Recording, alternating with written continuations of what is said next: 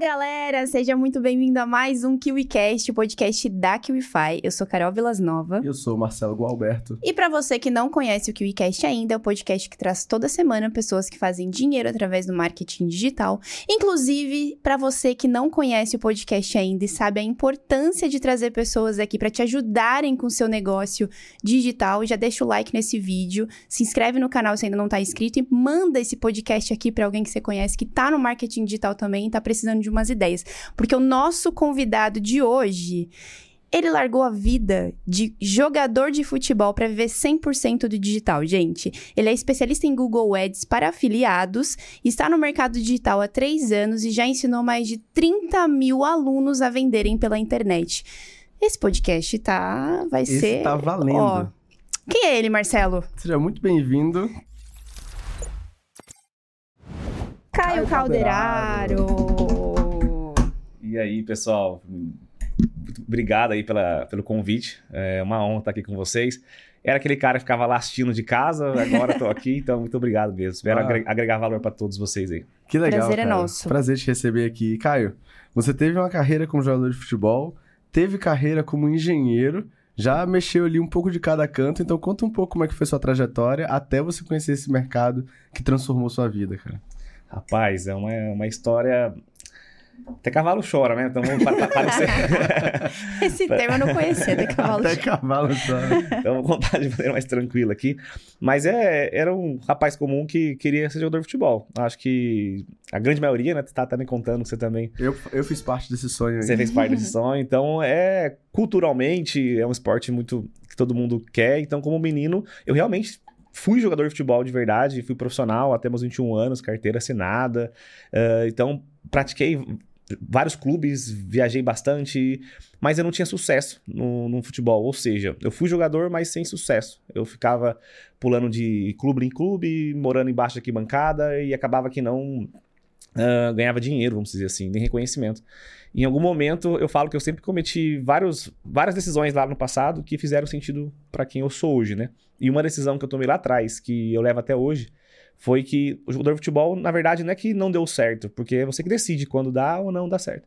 Uhum. Então, eu cometi meu, meu primeiro erro, ou, ou a- o primeiro aprendizado que eu, que eu tomei foi que eu desisti. Então, não é que não deu certo, eu desisti. Quem dirá se eu não seria jogador de futebol com 27 anos, um, jogar no São Paulo com 28 anos? Tem amigos meus que continuaram e eles viraram. Por isso que essa chave virou pra mim, depois vai conectar com um ponto que eu vou falar depois, porque quando você desiste, tava difícil. Tava jogando em time pequeno, já com 21 anos, sem dinheiro pra para me sustentar de verdade, porque na época eu ganhava 500 reais, 700 reais, que deve ser hoje 1.300, mil e pouco, e eu não tinha, eu dependia do meu pai que não tinha condições, um pai professor de escola pública, ele, ele me ajudava com o que ele podia, mas não dava. Então chegou uma época com 21 anos que eu tinha que, pô, com- eu sempre dou o exemplo, cara, que era comprar desodorante, cortar cabelo, que eram essas coisas às vezes que faltava pra mim ali. E eu foi esse caminho que foi me tirando ali do de, será que dá certo? Será que não tá na hora de eu seguir realmente o mercado tradicional, que é estudar, trabalhar e etc? Será que eu não tô sonhando demais? Será que eu não sou sonhador como todo mundo falou a vida inteira?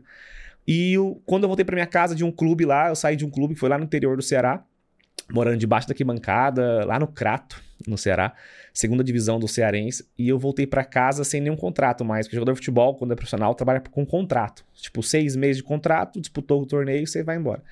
Aí chegou em casa, comecei a conversar com os meus amigos, e ali, no ambiente do mundo, das pessoas que trabalhavam, estudavam, eu era o pior financeiramente falando. Ou seja, eles todos eles trabalhavam, tinha um amigo que já tinha uma motinha, outro tinha um Celtinha, e eu não tinha nada, e eu não tinha nem dinheiro, na verdade. E eu comecei a me questionar, cara, será que isso aqui é pra mim? Será que eu não tô sonhando? Aí ah, fiquei dois meses em casa, acabou que eu desisti.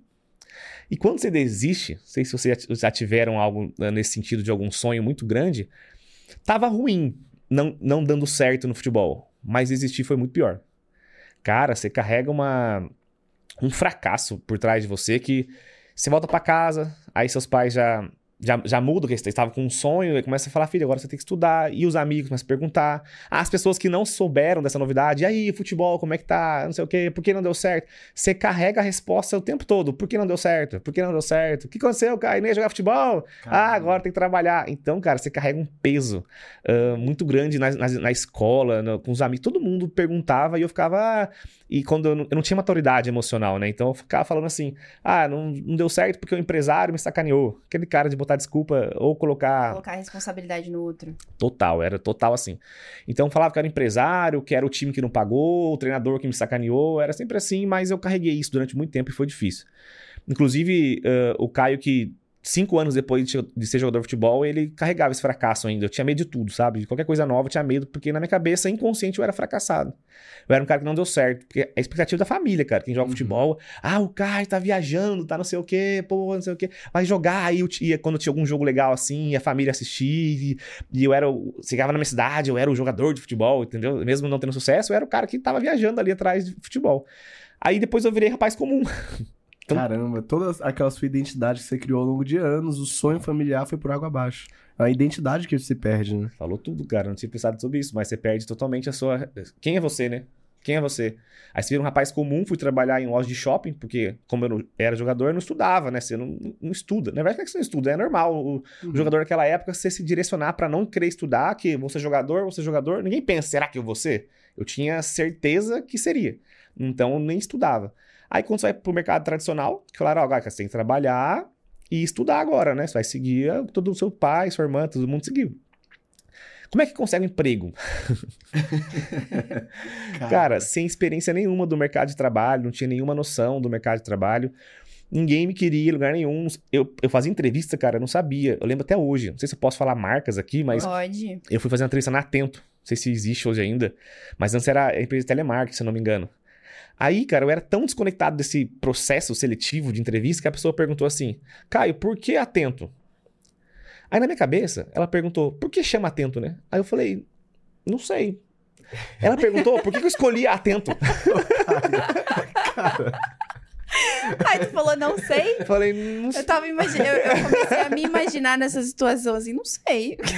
Não, aí eu pensei, travei, falei, Caramba. cara, será que é atenção? Será que. Falei, olha, não sei porque que até. eu lembro até hoje. Eu só fui, eu só fui perceber isso, porque na hora que foi é, selecionar, é, o primeiro que já dispensou fui eu. Aí eu falei, nossa, o que, que eu fiz tão de errado assim, né? Cara, Aí eu fui embora, coisa, nossa, né? Entendeu? Eu era totalmente ignorante para isso, que era só futebol, futebol, futebol. Então, uma, uma, entrevista que todo mundo, que era só entregar a identidade que era, conseguia, sabe? Era muito fácil, tanto é que eu, me selecionaram sem nenhum currículo, porque era fácil. E eu não passei nem na atento. A galera brincava, o Caio não passei nem na atento. Aí, depois disso, falaram assim: Caio, pô, seu perfil só trabalha no shopping, vão gostar né? Porque eu era, tinha sido jogador e tal, então desenrolado, né? Vamos dizer assim, no shopping vendedor. Aí eu fui lá no shopping que tinha lá em São José dos Campos, no Center Valley, e comecei a trabalhar na World Tennis. Né? Meu primeiro trabalho, carteira registrada.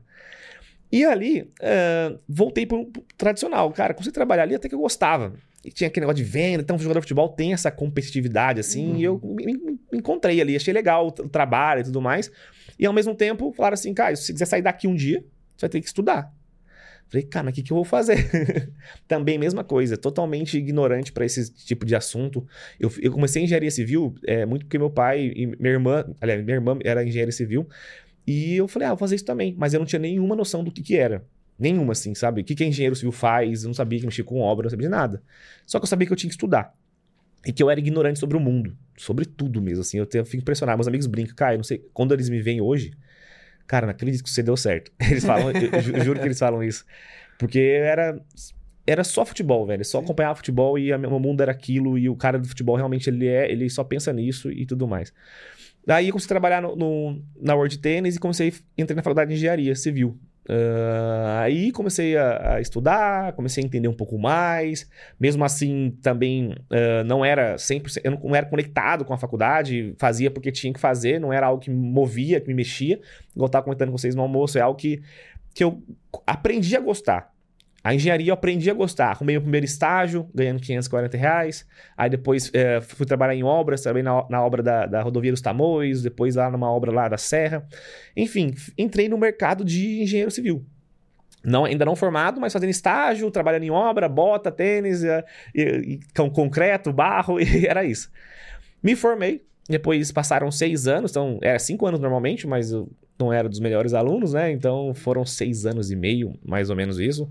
Me formei, e quando eu me formei, eu caiu numa grande questão que incomoda muito pessoas que, que, estudam, né? Eu saí de lá desempregado.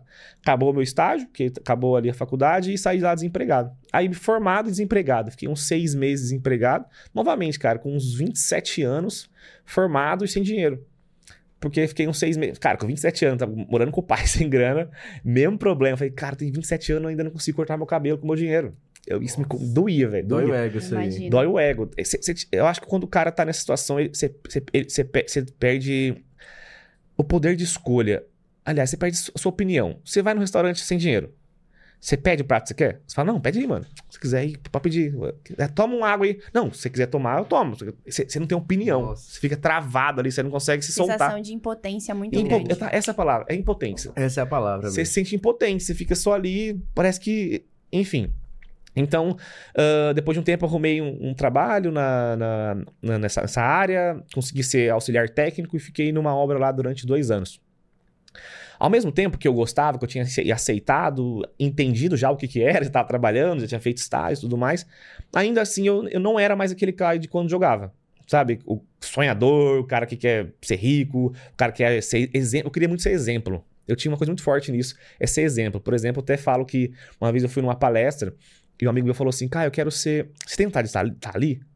Eu falei, por quê? Ele falou, porque eu tenho vontade de ser o dono do evento, igual aquele cara ali apontou, né? Eu falei, não, vontade de estar ali, cara. Eu, eu, sei lá, eu tinha esse negócio lá que eu queria ser exemplo. Eu acho que futebol eu ia ser exemplo pra alguém, pra minha família, pra minha, pra minha cidade. Enfim, eu, eu queria ser referência. Eu nunca quis ser o cara por trás ali que ninguém conhecesse, sabe? Eu gosto desse reconhecimento. O ser humano tem, tem muito isso, mas eu tenho bastante. Gostar de ser reconhecido, sabe? Por aquilo que eu faço uhum. com algo positivo. Então, ali eu tava sentindo meio, meio morno, meio, meio vivendo a vida. Comecei a fazer a pesquisa tradicional. Como ganhar dinheiro na internet, como... Não, como ganhar dinheiro porque não, sabe, não tinha essa ideia de internet. Lá em 2018, comecei a pesquisar disso. Quando eu fazia essas, essas pesquisas, caía em artigos, que era blog, mercado de afiliado, é, drop, é, dropship tinha bastante. Era mais ou menos as coisas tradicionais de ganhar dinheiro, renda extra. Ali eu conheci um, os mercados de ganhar dinheiro. E foi, fui fuçando, fuçando, namorando, entendendo. Conheci o mercado de afiliado. Na hora ali achei legal. Mas aquele negócio, trabalhava, tinha rotina de trabalho e estudo. Então, final de semana, o que eu fazia? Deitava lá e ficava ligando os vídeos do YouTube. Vendo o pessoal ganhando dinheiro, entrevista, não sei o quê, videozinho, aprendendo. Mas faz um negocinho aqui, um negocinho ali, namorando. Eu falei que as, as fases são essas, né? Você conhece, namora. Mas em algum momento, eu comprei meu primeiro treinamento. Depois de uns quatro meses namorando, comprei um treinamento. Mesma coisa, comprei um treinamento, namorando o treinamento faz um pouquinho ali no final de semana, aí a vida do dia a dia tira você do, do, foco, você tem lá seus problemas, você não dá ênfase, sabe? Não era prioridade. Pô, tem um negócio lá de ganhar dinheiro na internet que eu conheci, que é legal, que tem a molecada ganhando dinheiro. Legal. Mas eu, eu, eu acreditava naquilo, eu tive uma, uma não é uma sorte, eu não sei explicar, mas eu não, eu não desconfiava, sabe? Eu não era aquele cara que achava que tinha alguém querendo me enganar. Uhum. A galera tem muito isso hoje, né? Tem, Você roda um anúncio, ah, não sei o que, o guru, o mentiroso. Eu nunca passou na minha cabeça. Eu acreditava. Porque eu via um, dois, três, quatro, cinco, seis, sete, oito, dez caras falando, tá todo mundo querendo me enganar. Eu acreditava. Então eu sabia que aquele negócio funcionava, mas não, não era prioridade naquele momento. Aí fui rodando, passando tempo, passando tempo. Aí eu lembro que eu queria ser promovido, porque eu já estava com dois anos de engenheiro e ainda era auxiliar técnico. Aí meu chefe, não, você vai ser promovido, você vai ser, vai ser técnico, não sei o quê. E eu lá, pô, legal, ganhava 2,400. Quando eu fosse técnico, eu ia ganhar 4,200. Só que eu fazia muita hora extra, em torno de 60. Hora extra por mês para ganhar uns 3 mil. Então, quando eu falava, nossa, minha hora vai aumentar, eu tinha planilha. Se, minha hora aumenta, eu faço tudo isso, vou ganhar uns 5, 6 mil. Pensava assim, com hora extra pra caramba. E eu tava mal motivado com aquilo. E eu já tinha, já fazia, exercia aquele cargo praticamente.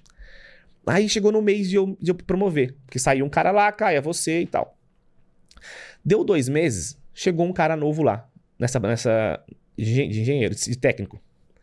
Aí eu fui chamar no meu chefe, falei, cara, você não vai me promover e tal, você tinha combinado. Então, cara, preferi trazer alguém de fora com mais experiência nisso, não sei o que, não sei o que, não sei o que. Aí eu falei, eu falei, puta, cara, tô aqui matando na obra, dando massa, fazendo, ajudando, fazendo trabalho. Mas na hora você fica tão constrangido, cara, que eu fiquei até sem palavras, sabe? Eu poderia ter, na minha cabeça, aquele negócio de voltar, né? Eu queria ter debatido com ele. Fala, eu faço isso, aquilo, aquilo, aquilo, aquilo, e tchau. na hora eu só falei, não, beleza, então. Fui embora indignado, velho. Indignado, falei assim: quer saber? Vou pra aquele negócio de internet. Vou fazer aquele negócio lá e vou pedir demissão e, e vou para cima. Deu, e mesmo assim, pedir demissão é uma coisa difícil. Eu falo, falando assim que eu tomei uma decisão, hoje falando é fácil. Mas na hora eu fiquei matutando, fiquei um mês. Eu via meu chefe, vou lá falar com ele, vou lá, vou lá, vai. E passava. Caraca, tem, tem um medo, né? Cara, não, ele passava eu tremia, não falava. Chega uma hora que eu falei, ó, oh, não quero mais. Uh, assim, assim, assado. Porque, cara, não, a gente vai. Não, não, eu não tô mais. Eu quero uma, uma, outra pegada. Tô mexendo com investimento. Inventei uma história lá, porque falar que queria trabalhar na internet. É, até meu pai contou essa história, depois eu falo. Daí ele falou assim: não, então beleza. Aí mandaram embora, eu saí de lá com uma rescisão, uh, seguro-desemprego. Né? Pô, tinha seis meses de seguro-desemprego e tal. Eu falei, até aqui. Uma, uma coisa eu sei, eu saí de lá sabendo que eu queria empreender. Falei, ó, eu vou empreender porque, é, se possível, na internet, mas eu não quero mais isso daqui, que eu sei que é isso daqui que vai me enriquecer. Comprava muito Flávio Augusto na época, então tava abrindo a cabeça pra esse negócio de empreender e tudo mais. Cheguei em casa. É muito louco, cara. É muito louco. Porque a hora que eu cheguei em casa, eu bati o ponto, eu tenho um vídeo que eu bato o ponto e falo, ó, é o último dia que eu trabalho, não sei o quê, não bato mais ponto, beleza. Aí eu cheguei em casa, eu sempre falo, eu não tinha mais. Saí de casa sem emprego, sem nada, sem nenhuma esperança. Aliás, uma esperança, mas sem resultado. E foi um dos dias mais felizes da minha vida, assim, sabe? De libertação, de, falar, de, de, de voltar a sonhar. Falei, cara, agora sou eu, velho. De novo, aquele cai, parece que na hora ali ativou. Agora não, eu não fico mais ali. É, parecia um zumbizão, sabe? Trabalhando e, não, e tava só esperando dinheiro. Eu não tava preocupado com a minha evolução, de eu crescer. Como eu falei para vocês mais cedo, eu, eu não tava. Eu não, não acompanhava engenheiros, eu não seguia engenheiros, eu não lia livro de engenharia, eu não assistia nada sobre engenharia, eu não queria me aperfeiçoar em nenhum curso de engenharia. Eu só fui, fui me formei e tá tudo bem. Quando eu conheci a internet, eu falei eu queria comprar todos os cursos que existia, queria acompanhar todo mundo, ler, falar, e falei, nossa, isso aqui mexe comigo. Daí, cara, eu tenho um ponto importante que eu fui num curso de desenvolvimento pessoal. Aí, esses cursos é, é, faz, a tal lavagem cerebral faz mesmo. Daí eu cheguei lá e falaram assim: ó, você tem que tomar duas, três decisões chegando em casa. Aí eu falei, beleza, uma já tomei que era pedir demissão. A outra é que eu quero mudar, mudar de casa. Que eu tinha, nessa época eu tinha 28 anos e morando com meus pais em casa, no interior de São Paulo. Falei, quero mudar, mudar para Florianópolis. E, e, uma outra decisão lá que era pessoal. Cheguei em casa, então depois de 20 dias saí do emprego, eu falo que eu vou mudar para Florianópolis. Fazer o que lá, Caio? Eu vou mudar. Eu já ia trabalhar na internet, mas tinha começado, iniciado assim, não tinha feito nenhuma venda. Falei, pai, eu vou mudar de estado. Ele, o quê? Falei, não, já tenho 20, 20, 28 anos, tô na hora de mudar, não sei o quê. Ah, fazer o que lá? Ah, eu vou procurar. Eu, na, eu tinha medo de falar pra ele que eu ia trabalhar na internet, né? Eu falei, eu vou procurar emprego lá, tem muita obra lá, lá, não sei o que, o mercado tá. Mas você não falou esse dia que você não ia trabalhar mais na, em, em, obra? É, mas lá é melhor, não sei o que. Eu tinha vergonha de falar que ia trabalhar na internet, porque, meu, é, era, era novi é novidade pra, pra muita gente. Nem sabia se ia dar certo. Nem sabia que ia dar certo. E meio que é estranho, cara. É muito louco quando eu falo assim, pô, eu vou largar a engenharia civil para vender produtos de curso de sobrancelha como afiliado. Parece que, so socialmente falando isso aqui é muito menor, sabe? Não faz vou, sentido. Vou, vou, vou, sair da internet pra fazer vídeo review, sabe? Tipo assim. Larguei engenharia, pô, de construir prédio pra fazer vídeo review. É meio que, é, é, socialmente falando, parece uma, uma, discrepância muito grande. Nossa, de... meu pai ia Sim. me olhar meio estranho. Ele ia ficar meio ainda, que... ainda parece muito discre... discrepante, apesar de ter mudado também, é, né? De cada vez mais. Cá, cada vez mais. Hoje, as pessoas só respeitam por causa do resultado, sabe? Eles veem a vida ali, mas mesmo assim, ai, trabalha com a internet. Existe um, um, um algo assim, de, de, socialmente falando, que não é, não é tão atrativo. Sim. Até explicar é difícil. Daí eu fui, peguei meus amigos também, todo mundo, cara. Puta, você vai fazer o que lá? Você vai, pra, você vai lá sem emprego? Aí eu falei, cara, eu vou porque eu tô atrás de um sonho. Os amigos já falavam, né? Desde, todos eles, você é louco, você é louco, você é louco, você é louco. Adivinha só quem, quem. Tinha dois amigos que incentivaram. Foram os dois únicos amigos meus que eram prósperos. É muito louco, né? Essa sacada de você ouvir conselhos só de quem chegou. Te, teve algum resultado. Tu tinha, sei lá, fizemos uma janta pra despedida de mim. Eu ia me despedir, né? Minha família, meus amigos. Aí, tipo, os oito, pô, você é doido, velho. Você, é, tipo, vai sem emprego, sem nada. Fazer o que lá? Você vai voltar, mano. Eu falei, deixa, não tem problema. O pior que pode acontecer é eu voltar. Então, fique em paz e falar pros caras. Daí dois falaram assim, mano, vai dar certo isso aí, corre atrás dos seus sonhos. Aí depois de um tempo que, que eu fui entendendo esse negócio, eu falei, os únicos que me deram conselho positivo foram os dois caras que tinham dinheiro, que tinham esse resultado na vida. É sempre assim, né? A gente fica às vezes com medo das pessoas estão dando, dando aquele palpite na sua vida e elas não construíram nada. E é normal, não é nada contra. Eu amo os meus amigos, mas alguns não construíram nada e é normal eles der conselho que levaram eles aonde eles estão.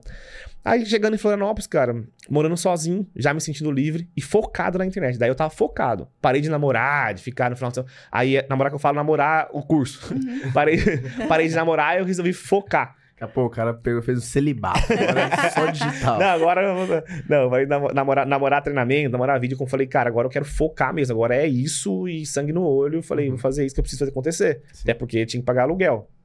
Eu tinha 8 mil na conta, né? Que tinha pegado a rescisão e o seguro de emprego tinha acabado. Aliás, ia acabar. E eu tinha 8 mil reais na conta. Eu falei, puta, tem, em quatro meses eu tenho que fazer esse negócio girar. Aí, surpresa que aconteceu foi que quando eu cheguei lá na, em, aqui em Florianópolis, eles, eles têm esse negócio de calção. Eu não entendi, nunca tinha alugado casa, né?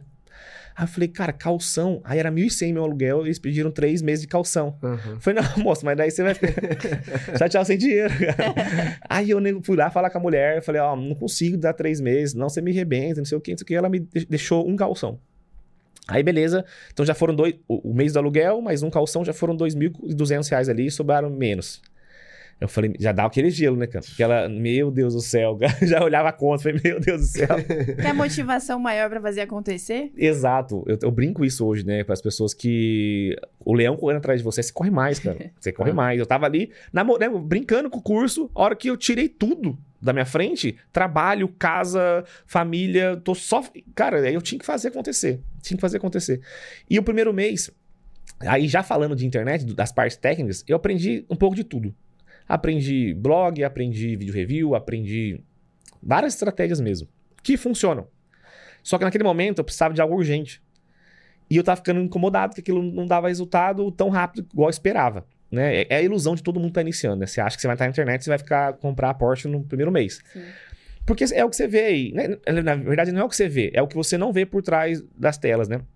Aí eu comecei a, a, a estudar, estudar, estudar, cair no anúncio num anúncio de um cara falando que fez R$ 1.600 numa única estratégia que era sem aparecer através do Google. Aí eu falei, não conhecia, nem sabia que era isso, em 2019, um mês depois que eu tava lá, comprei, cara. Era R$ 9,90 o treinamento. Aí ele ensinava a escolher um produto, criar uma campanha. Eu fui lá, é, aplicando o treinamento, eu era um cara muito aplicável, porque eu tava para viver daquilo. Eu tava um mês tentando várias coisas diferentes. Primeira coisa, pulando em galho em galho, normal de uma pessoa que tá iniciando, tá, não sabe o que fazer, fica pulando de galho em galho. Aí quando eu subi a primeira campanha, dois dias depois eu vendi. Aí já era, meu. Nossa, aí a chave, eu contei que quando eu fiz a primeira venda, arrepiei inteiro, inteiro assim, ó, eu, cho eu chorava e mandava áudio, cara, esse negócio vai dar, para meus amigos, isso aqui vai dar 21 reais era a venda, velho. Era um bolo de receita caseiro. E eu falei, mas que vai dar certo. Imagina, cara, um engenheiro, você sai. Olha socialmente falando. O cara larga a engenharia, fez, foi jogador de futebol, agora feliz da vida que vendeu 21 reais de uma receita de bolo caseiro na internet. Mas quem tá vivendo, quem tá vivendo aquilo é uma. É, é uma, é uma virada que você fala, meu, isso aqui dá certo, isso aqui dá pra fazer. Se eu fiz uma, eu consigo fazer um monte. Né? Então, eu falei, se eu tô um mês fazendo um monte de coisa e tá dando tudo errado, eu, isso aqui já, já fiz uma venda em dois dias, é isso que eu preciso. Eu vou fazer só isso daqui. Para quem não sabe, uh, dá para você vender através do Google sendo afiliado. Você escolhe um produto, faz um anúncio no Google e você consegue fazer vendas por lá. É só contextualizando para quem não entende o que é vender no Google, né? Então, quando você. Eu entendi isso, falei assim: ó, agora eu vou focar só nisso. Falei, agora, se eu subir uma campanha, fiz um anúncio lá para fazer uma venda como afiliado e, e deu certo, o que, que eu vou fazer agora? Intuitivamente, fazer várias campanhas e vou largar tudo. Aí foi o segundo maior erro que eu cometi. Eu achei que era só fazer isso. Aí eu subi lá, tipo, na época era, foi umas 10 campanhas. Aí, tipo, duas venderam. E eu gastei, tipo, mil e poucos reais de anúncio e voltaram, tipo, 500 reais. Oh. Nossa, cara, daí foi a, o segundo desespero meu, né? Eu falei assim, Isso meu. quanto tempo, assim? Isso foi um mês, dentro de um mês. Eu falei, vou focar nisso. E a subir um monte de campanha e tudo mais. E não tinha muitos estudos na época sobre esse assunto específico, né? Só tinha esse treinamento que ensinava que era campanha. Eu falei, vou criar um monte, porque uma, subiu uma e vendeu, vou criar umas 10 para vender um monte. Intuitivo, né? Aí fui lá subir e várias deram errado, uma outra deu certo e eu vendi. E tomei um prejuízo muito grande. Aí só vi meu dinheiro indo embora. Outro mês tinha de novo o aluguel, tinha de novo meu custo de vida, que eu gastava mais ou menos R$ 1.100, R$ 1.500 para sobreviver ali. Era sozinho, numa casinha, no kitnet, só o que comer mesmo ali normal, né? Não, não, passava dificuldade, normal, tranquilo, igual um ser humano comum ali. Só que daí foi apertando, né? Eu falei, nossa, agora esse mês, o que, que eu vou fazer? Continuo nisso ou faço outra coisa? Eu falei, ó, se eu conseguir vender, tá faltando algum detalhe que eu não tô, que não tô entendendo. E tem, tem aquele negócio também, cara, que quando você vende, você se apega à venda e você não consegue mais é, não fazer aquilo. Por exemplo, assim, o dia mais agoniante da minha vida nessa época de, de internet era quando eu tinha que esperar o final de semana para retirar o saldo da plataforma para poder anunciar. E eu falava, nossa, cara, eu não tô com o anúncio rodando. Eu ficava desesperado porque eu não tinha possibilidade de vender nesse, nesse meio tempo. Aí eu falei assim, meu, mas eu vou continuar aqui porque é isso aqui que tá fazendo eu vender. Não tá dando lucro, mas tá fazendo eu vender. Eu tenho que aprender só como que eu viro esse jogo. Segundo mês, porrada de novo. Aí eu falei, ah, meu Deus do céu, cara. Porrada de novo. Acho que foi mais uns 800 reais de prejuízo. No outro mês tinha de novo o aluguel. E eu falava, meu, eu só quero pagar. Eu quero ganhar dinheiro para pagar meu aluguel e viver. Só isso eu queria naquele momento. Eu entrei querendo pensar, comprando a ideia da internet de ficar ganhar muito dinheiro, trabalhar de casa, ter conforto, tempo, tudo aquilo que a internet de fato proporciona. Uhum. Só que a minha ideia inicial era só viver de internet. Era, não, era ganhar o que eu ganhava lá e tudo mais. Primeiro, primeira meta, assim, né, vamos dizer assim. E daí, o segundo mês deu esse prejuízo de novo. E eu falei assim: ah, é a última tacada. Sobrou lá, eu não lembro quantos que era, mas sobrou um restante para eu anunciar. Eu fui lá, anunciei no terceiro mês e empatei. Aí, por exemplo, investi mil, voltaram mil. Ou seja, eu não tinha ganhado nada e eu tinha ali um, um mês de reserva.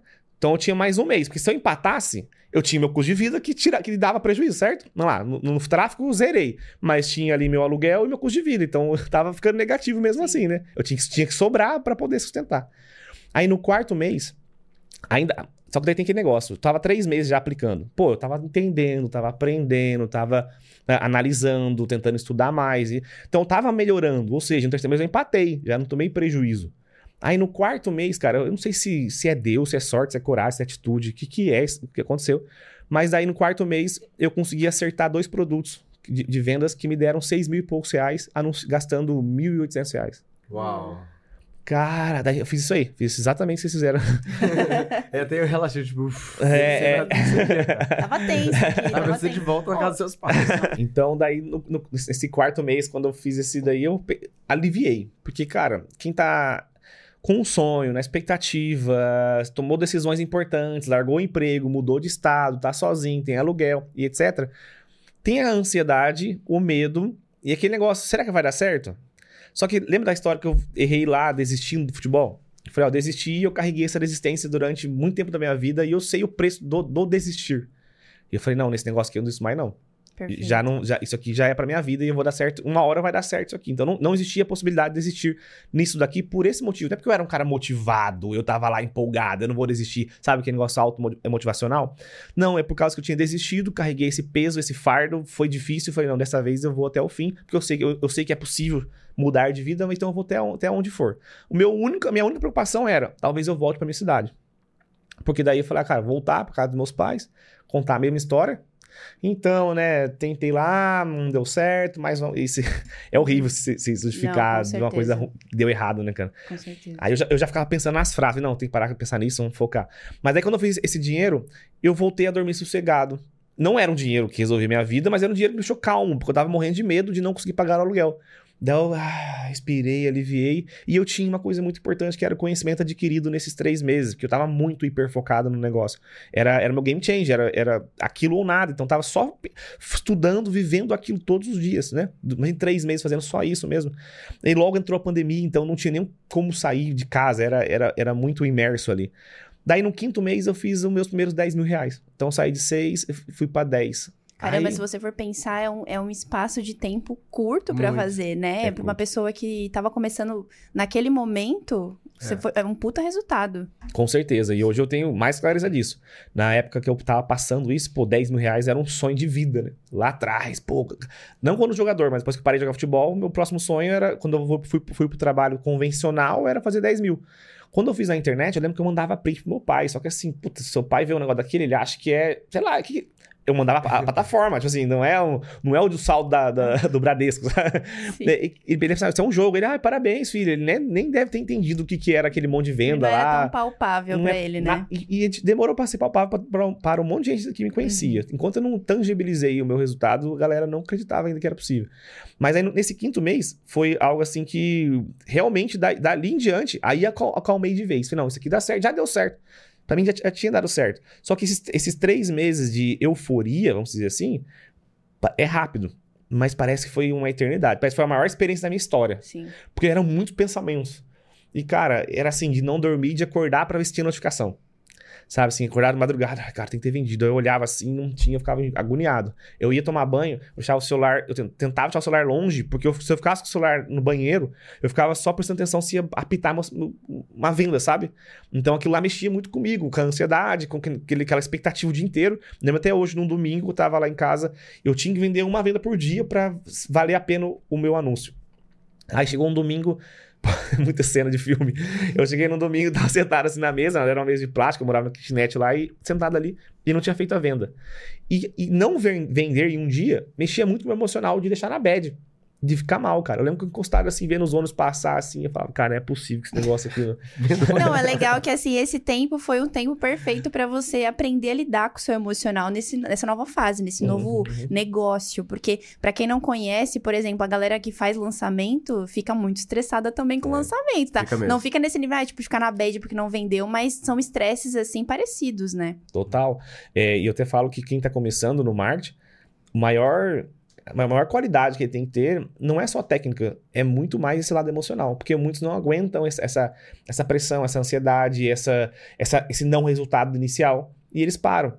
Então, ah, se você não entra com essa cabeça que vai ter um processo que não vai ser do jeito que você, você escolhe, você vai ficar naquele caminho ali e vai ficar desanimado. Porque, pô, o cara, a gente tava comentando que a pessoa entra, ah, vou testar um pouquinho, aí ele gasta 100 reais, 200 reais e não, não volta. Na hora ele fala, ah, velho, vou testar mais nada. É. Entendeu? Agora, os caras da Game Change, eu acho que o, que o que fez eu continuar foi eu ter de- decidido sair de casa, largado tudo. A Aí- decisão. a decisão, porque daí não tinha volta. Talvez se eu tivesse no meu emprego e fala assim, não, quando meu, meu chefe fez aquele negócio lá, eu falo, não, então beleza, agora eu vou trabalhar no marketing digital por fora, enquanto, até virar, igual muita gente faz, e dá Uhum. certo. Até virar, quando virar, eu vou largar o emprego, sabe? Mais eh, seguro. Um jeito, jeito mais seguro de fazer. Cara, eu era solteiro também, né? Não tinha nada. Hoje eu tenho uma família e tudo mais, mas antes eu não tinha. Talvez se tivesse, tivesse uma filha já, tivesse casado, talvez eu, eu teria eh, sido mais seguro. Mas como eu não tinha, eu falei, é eu mesmo e vamos pra cima. Sim. Então, eh, se, eu tivesse, se eu tivesse feito esse modelo, talvez eu teria desistido primeiro, segundo mês. Porque, Legal. pô, era um prejuízo alto para o meu nível que eu estava ali. Eu ganhava 2.200 e tomei um prejuízo de mais de mil reais no primeiro mês. É, metade do que eu ganhava, né? No segundo mês de novo. Talvez eu não continuaria. Eu continuei porque foi uma decisão, não tinha mais volta. E eu tinha aprendido lá no, no- no futebol que eu não queria mais Passado. desistir. Você não queria Perfeito. carregar o preço da desistência. De novo. Agora você, você, você fez 10 mil reais como afiliado. Como, 100% como afiliado. 100% como afiliado. Fala pra gente, então, quais são os passos iniciais mais importantes pra alguém que quer se aventurar no tráfego pra afiliados no Google precisa dar? Boa. Cinco passos? Quais são os passos? Ah, os passos, Não sei se ok. 5 ou 10. Traz aí pra É, gente. então, o primeiro passo, que não é nem estudo afiliado no Google, que é isso que eu falei, que é a parte de emocional. Você- se você não, não controla o seu emocional, você vai tomar decisões emocionais e Google é, é racional. Você aperta botão com racionalidade. São métricas, são dados. Se você está na emoção do medo, você toma decisões, você aperta botão lá de maneira emocional. Você aperta com o coração e o certo você aperta com razão. Então, primeiro é saber que você vai lidar com isso. Segundo ponto é separar uma verba para investir. Por exemplo, muitas pessoas é, desanimam ou ficam inseguras porque elas vão gastando e vão. Cara, e agora? Eu gastei 100, 200, e agora quanto que volta? Eu sempre falo que tem que separar uma verba por mês. E eu, eu, eu dou um prazo que eu gosto de dar, ah, que é um prazo factível. Fala, cara, separa. Você consegue gastar 200 reais por mês? Todos os meses em anúncio? Todos os meses 200 reais? Faz esse teste para a sua vida, para o seu projeto de vida, durante um ano. Não posso falar para você fazer isso durante dois meses, porque pode ser que não tenha nada certo nesses dois meses. Sim. Mas sim um ano, se separar uma verba mensal que seja, que seja 100 reais. Tá, é óbvio, né? Quanto mais, melhor, mas você consegue iniciar. Porque eu sempre falo que não importa com quanto você começa. O que importa é se você continua. Só isso. Então, pode começar com 100 ou 50. Continuou, vai dar certo. Então, um ano é um prazo muito factível para alguém começar a ter muitos resultados. 10 mil, por exemplo, que é um grande resultado. Então, se a pessoa não separa, se ela não tem essa inteligência de pensar, pô, preciso planejar meu ano, eu, ao invés de pagar uma assinatura, de comprar alguma coisa, todos os meses eu vou investir em tráfego, contando que não volte nada. Em 12 meses. Se não voltar, fala, cara, tem, tem esse negócio aqui, fui até o fim, fiquei mais de um ano e tudo mais, agora eu posso falar que não funciona. Agora, ficar um mês, dois meses é muito pouco para a pessoa pensar. Então, primeiro, o segundo passo é planejamento financeiro. O quanto você tem para gastar, mesmo que não volte. Todo mundo quer que volta. Sim. Mas tem que pensar assim para você não cair na euforia do emocional, uhum. certo? E o terceiro passo é método. Porque se você for se aventurar, uh, por exemplo, assim, ah, eu vi um, um, vídeo e vou testar, tá tudo bem, dá pra, dá pra fazer isso também. Mas se eu vou com um método, com um mentor, com um jeito, por exemplo, eu fui para Bonitos viajar e lá tem muitos passeios de flutuação, mergulho, tal, tal, tal. Lá abriu minha cabeça como é importante ter um conhecimento e um mentor. Porque, por exemplo, você anda no meio da floresta, a mulher vai é uma guia que chama lá de guia, né? E a guia vai te falando, ó, aqui não vai, aqui tem cobra, não pisa aqui, sobe aqui por cima, na hora de mergulhar, faz assim, abaixa, puxa. E ela me guiando. Eu poderia ir sozinho lá e fazer o mesmo mergulho sem a minha guia. Só que, cara, eu não ia saber as coisas que davam, que dão errado, o que pode acontecer se ia acontecer tal coisa. Eu não tenho experiência naquilo. Ia ser muito. Ia fazer? Ia ia ser muito mais difícil, talvez muito mais demorado e muito mais arriscado. Com uma guia que faz, faz isso todos os dias, eu ia rápido, ia tranquilo, cara, ia só seguindo o que ela falava e tudo bem. Perfeito. Né? Então, ter um mentor uh, para fazer esse passo a passo vai te economizar tempo e dinheiro, com certeza. Então, ter um método, que eu falo método mentor, seria a mesma coisa. Então, o terceiro passo é seguir uma linha de raciocínio que alguém já trilhou. Legal. Que Perfeito. alguém já trilhou. Aí, o, o quarto passo, cara, é o quanto que você tá. Como é que eu posso dizer a palavra? Uh, o quanto você sabe lidar com riscos. Porque você tem que arriscar, certo? Você tem que. Uh, exemplo, assim, às vezes o tráfego pago ele é algo arriscável, ele é algo que pode não retornar no primeiro momento e tudo mais. Se você ficar muito preso na linha do medo de não subir, vamos supor no caso do Google, né? Uh, você sobe um produto, não vende. Aí a, o segundo produto a pessoa tem medo, porque ela tem medo do risco de novo. É sempre se perguntar qual que é o risco que pode acontecer se eu subir de novo um produto e não vender. A pior coisa que pode acontecer se alguém não vender é ter gastado aqueles 100 reais e não voltar nada. E tem pessoas que se travam de não subir produtos porque tem medo. Eu falo, cara, qual que é o medo maior? Me conta aí, o que, fala três coisas que pode acontecer se, se tudo der errado. Se, cara, se tudo der errado, eu vou gastar uns 100 reais. Tá, e se, se você gastar esses 100 reais, o que pode acontecer na sua vida? Ela fala, ah, vou ter 100 reais a menos. É, é isso. Então, é, é não ter medo. E a quinta parte técnica, né, a quinta parte técnica é você dominar os três pilares do, de uma campanha como escolher produto, como subir campanha e como analisar métricas.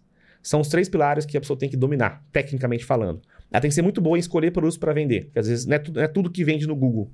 Tem os produtos específicos e tem características para isso. Por exemplo, assim, eu quero vender uh, essa caneca aqui no Google. Como é que eu posso anunciar ela? Eu tenho que saber se tem pessoas pesquisando por essa caneca. Caneca da QIFI. Tem pessoas pesquisando isso no Google? Qual que é o volume de pessoas que pesquisam isso? Ah, tem 5 mil pessoas pesquisando. Puta, Legal? É, uma, é um indicador que tem demanda. Segundo indicador, tem pessoas anunciando? Cara, tem um anunciante para 5 mil pessoas querendo comprar? Nossa, demanda e oferta muito boa.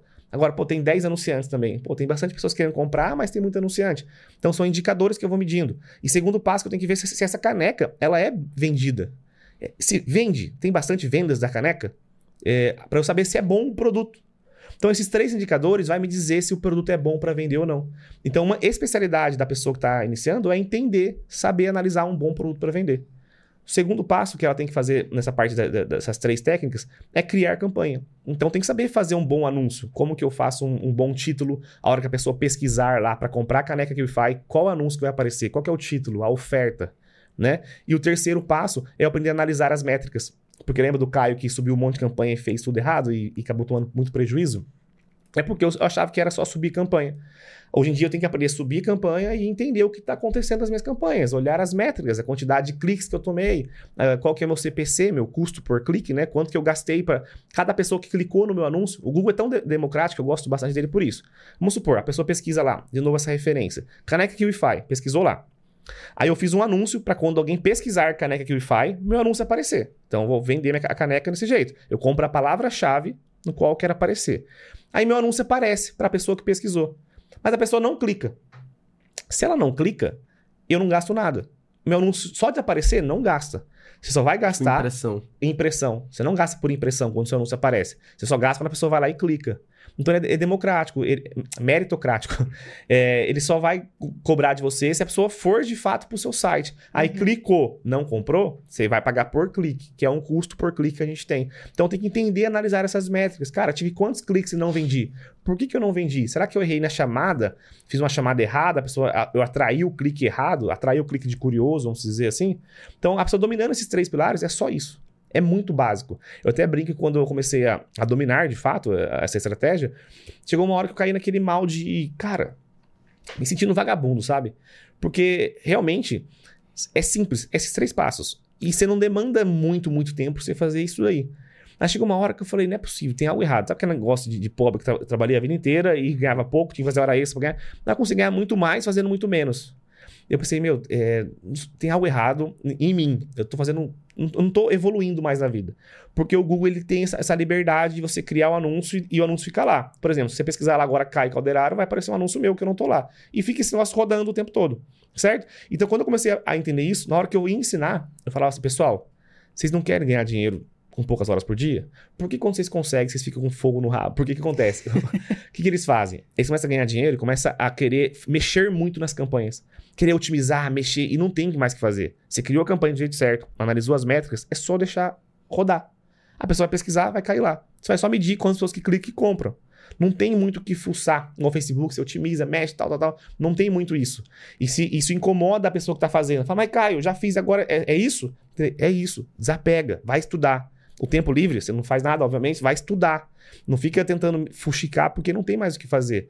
Então era uma coisa que eu errei no começo, eu achava que tinha que fazer um monte de coisa e acabava errando um monte de coisa para ficar fuçando, até eu entender. Começou a vender, é só deixar vender. E, otimiz... e escalando o orçamento para poder vender mais. Cara, quero vender mais ainda, porque existe um limite. Vamos supor, se tem 5 mil buscas mensais dessa caneca, quer dizer que eu não consigo fazer mais 5 mil vendas. Se só, se só tem 5 mil pessoas pesquisando. Sim. Limita a escala. Como é que eu vendo mais? Aí eu vendo uma água. Aí eu vendo um microfone, aí eu vendo não sei o quê. Aí eu vou fazendo vários tipos de produtos, vendendo de várias formas. Aí eu vou criando um ecossistema de vendas. Entendeu? Legal. Bom que você já foi entrando aí um pouco mais nessa parte de estratégias para vender mais. Sim. É, primeiro que você saiu uma história super interessante para já uma resposta da primeira pergunta cheia de conhecimento. Então já deixa um like aí para essa primeira resposta do Caio que foi top. E agora indo para outra parte, a parte que a galera gosta. Quais são as estratégias que você utiliza para ter sucesso com suas campanhas de tráfego para afiliados no Google? Qual o for formato da campanha, vamos dizer assim? A estratégia. A estratégia, é, a tá. estratégia por trás, quando você vai subir uma campanha, como é que você sobe Boa. ela para você garantir essa confiança de que não, meu jogo tá certo? Boa, agora vai ficar um pouco mais técnico, mas eu vou tentar explicar para as pessoas entenderem. Boa. Então vamos lá. Essa maneira que eu expliquei é a maneira mais simples de eu vender. É o quê? Quando eu vendo para a pessoa que já quer comprar. Como é que eu sei que a hora que você foi pesquisar, a hora que você, a, a hora que você pesquisa algo, eu sei que você quer comprar. Ué, pelo jeito que você pesquisa. Se você pesquisar lá assim, uh, comprar uh, evento que faz, pô, você quer o quê nessa pesquisa? Eu, eu, sei a sua intenção só pelo jeito que você pesquisa. Então, o primeiro jeito que eu faço para vender, mas a primeira estratégia que eu uso para vender é vender para quem quer comprar. Então, eu pego os nomes dos produtos e, e, anuncio os nomes dos produtos. Porque se a pessoa pesquisou lá, uh, curso tal pessoa, a pessoa tá querendo, tá, ela tem a intenção de que ela vai comprar, ela tem a intenção de comprar. Então, a primeira estratégia, eu vendo para quem quer comprar. Comprando a palavra-chave, o nome do produto. Escolho um produto, pego o nome do produto, anuncio na rede de pesquisa. Quando alguém pesquisar, meu anúncio aparece. A pessoa clicou ali e comprou. A chance dela comprar é muito grande, porque ela está pesquisando pelo produto. Segunda estratégia que a gente tem bastante, que a galera gosta muito, que é fazer isso na gringa. É aí que abre bastante o mercado. Eu posso usar essa mesma estratégia lá fora. Eu pego uma plataforma gringa e pego os produtos lá, e anuncio lá. Porque no Google eu consigo segmentar o país, o idioma tudo mais. Então eu consigo escalar muito ganhando em dólar. Então eu anuncio aqui, aliás, eu crio a campanha aqui, mas anunciando lá fora, nos Estados Unidos, em, em outros países. Então pego produtos de lá e lá eles não sabem fazer isso. Isso que é o que a gente vem entendendo que é um oceano azul, porque a gente daqui faz isso lá, mas eles de lá não fazem isso. A galera daqui faz muito isso, né? Muitos produtores, muito, eles criam anúncios no Google para vender os próprios produtos, mas lá fora eles não, não têm muito isso. Então é um mercado que ninguém faz, ninguém usa. Então a gente faz muito, muitas estratégias também para anunciar na gringa, que é a estratégia americana, que é para ganhar em dólar. Eu mesmo formato, criar uma campanha para quem quer comprar, faço um anúncio que lá fora. O sistema de fazer é, é simples, é do mesmo jeito. Uh, hoje, hoje, em dia tem Google Tradutor, eu falo zero inglês e consigo fazer esse processo. Segunda maneira que eu, que eu posso vender, segunda estratégia que eu posso vender no Google, tá? Eu posso fazer também rede display. O que, que é rede display? Por exemplo, assim, estamos aqui no canal da, da, da, da certo? Eu consigo fazer um anúncio aqui no, no vídeo, embaixo desse vídeo, com uma imagem aqui embaixo. Pessoal, quer saber mais sobre treinamento, tal, tal, tal, tal? E a pessoa que está assistindo esse vídeo, ela tem interesse em quê? Em ganhar dinheiro, em empreendedorismo, em marketing digital e tudo mais. Se alguém do marketing digital cria um anúncio aqui embaixo, uh, se é permitido pelo, pelo, pelo canal, é, chama display. Tem uma imagem aqui embaixo, tipo, toque aqui para você saber mais sobre tal coisa. Então a gente chama de estratégia que é, é, pelo Google, né? Você usa no YouTube, mas é pelo Google. Então, uma segunda estratégia que a gente usa, a não fazer display nos canais específicos da, daquilo que eu estou vendendo. Quero vender um curso de violão? Eu vou lá no canal de curso de violão e faço um anúncio lá embaixo dos vídeos. Então, estou sendo específico. Eu, tô, eu, não preciso ir atrás do público-alvo. Eu já sei que o, quem está assistindo aquele canal é alguém tem que interesse. tem interesse total. Uhum. Eu posso pegar até vídeos específicos, por exemplo, para fazer esse tipo de anúncio. É display. E uma quarta estratégia são três, né? Anunciar para quem quer comprar, anunciar lá fora, display e lançamentos. Então, como você citou lançamentos, uh, muitos afiliados não sabem dessa estratégia. Muitos afiliados ganham muito dinheiro com lançamentos de produtores. Vamos supor que tem algum produtor que quer fazer um lançamento. É, ele vai lá, faz um baita movimento, que é, faz parte do lançamento, faz muito anúncio, tráfego pago, Facebook, Google, faz lá. Gasta milhares de reais em anúncio. Gera uma demanda gigante, certo? Faz todo o movimento lá, uh, CPLs, lives e etc., para fazer um processo de vendas e abre o carrinho. As inscrições se abrem para fazer a venda. O que acontece com os leads? Os leads, eh, não, não normalmente eles estão passando por esse processo do funil. Às vezes o cara tá no grupo do WhatsApp, mas ele não clicou no link do grupo do WhatsApp. E, cara, qual é o jeito mais fácil dele comprar o produto? Ele vai no Google. Uh, produto tal, ele compra lá. Então, grandes lançamentos, você pode se afiliar a um produto que vai fazer um lançamento e na hora que abriu as inscrições, você comprar a palavra-chave no Google. Qual que é a grande questão aqui? Dá para ganhar muito dinheiro. Tem uh, uh, alunos e afiliados que fazem 100 mil no dia só como afiliado no Google. Só que o que acontece? Alguns produtores não deixam você fazer esse anúncio. Então você tem que selecionar bastante, porque tem alguns que falam: não, eu não quero que, que compre a minha palavra-chave no Google. Então tem essa regra. Então, os afiliados têm que estar atentos às regras. Alguns produtores não liberam que você compre a palavra-chave, nome do produto dele no Google, porque ele entende que está pegando um lead que já é dele. Só que ele não está anunciando também. Ele não ia pegar aquela venda naquele, naquele, lá no Google, né? Mas, por exemplo. Mas então, lançamento é algo que você consegue fazer um pico de vendas muito grande como afiliado, que é, eu sempre falo que às vezes você faz três errados, um você faz certo, você Bomba. Dá aquela calmada que eu dei hum. no meu quarto mês. Faz, tipo, é muito uhum. normal fazer 8 mil, 10 mil, 20 mil em um lançamento como afiliado no Google, sabe? É, é, é, é, porque pouca pessoa sabe usar isso daí. Aí você vai lá, você, você joga. No, você, a estratégia é que você jogar numa lacuna que existe no mercado. Sabe? As pessoas Sim. não sabem que isso acontece, você vai lá e cria um anúncio lá e fica prático. Perfeito. Perfeito. Muito bom. Deu pra entender? Sim, sim, com certeza. Inclusive, deixa o like, porque isso aqui foi uma dica de ouro. Muito bom. Entra, ainda nesse assunto, né? Você falou das estratégias de venda, deu aí alguns exemplos. Mas agora falando um pouco de análise de métricas, quais hum. métricas que você analisa para saber se uma campanha no Google Ads deu bom? Muito bom. É isso que é importante, né? Como a gente falou que análise de métricas é uma parte muito importante para a pessoa dominar de fato o, o, tráfego ali no Google, não é só criar campanha. Eu brinco que o cara que só sabe criar campanha é um afiliado torcedor. Ele fica torcendo, ele cria e torce, né? Cria e torce. Puta, vai vender, ah, não vendeu, puta, não vendeu. Ele é um torcedor. Daí é a hora que ele não tá mais no racional. Então, a primeira métrica que eu tenho que analisar. Lembra que eu falo que sim, você tem que vender para quem tá querendo comprar? Então, qual, qual é a primeira métrica?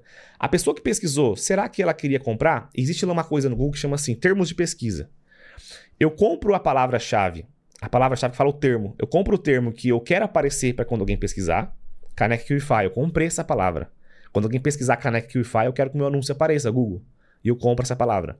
Certo? Existe uma, uma, outra métrica que é assim: o que, o, o, que de fato que a pessoa pesquisou que o meu anúncio apareceu, que chama os termos de pesquisa. Mas a pessoa escreveu assim, ó, caneca, caneca QIFI, uh, vou comprar na loja X. Ou ela escreveu, caneca QIFI, uh, que cor que é?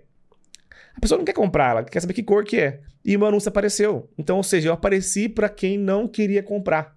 Então, os termos de pesquisa, ele me diz quais foram as pesquisas do usuário no qual o meu anúncio apareceu.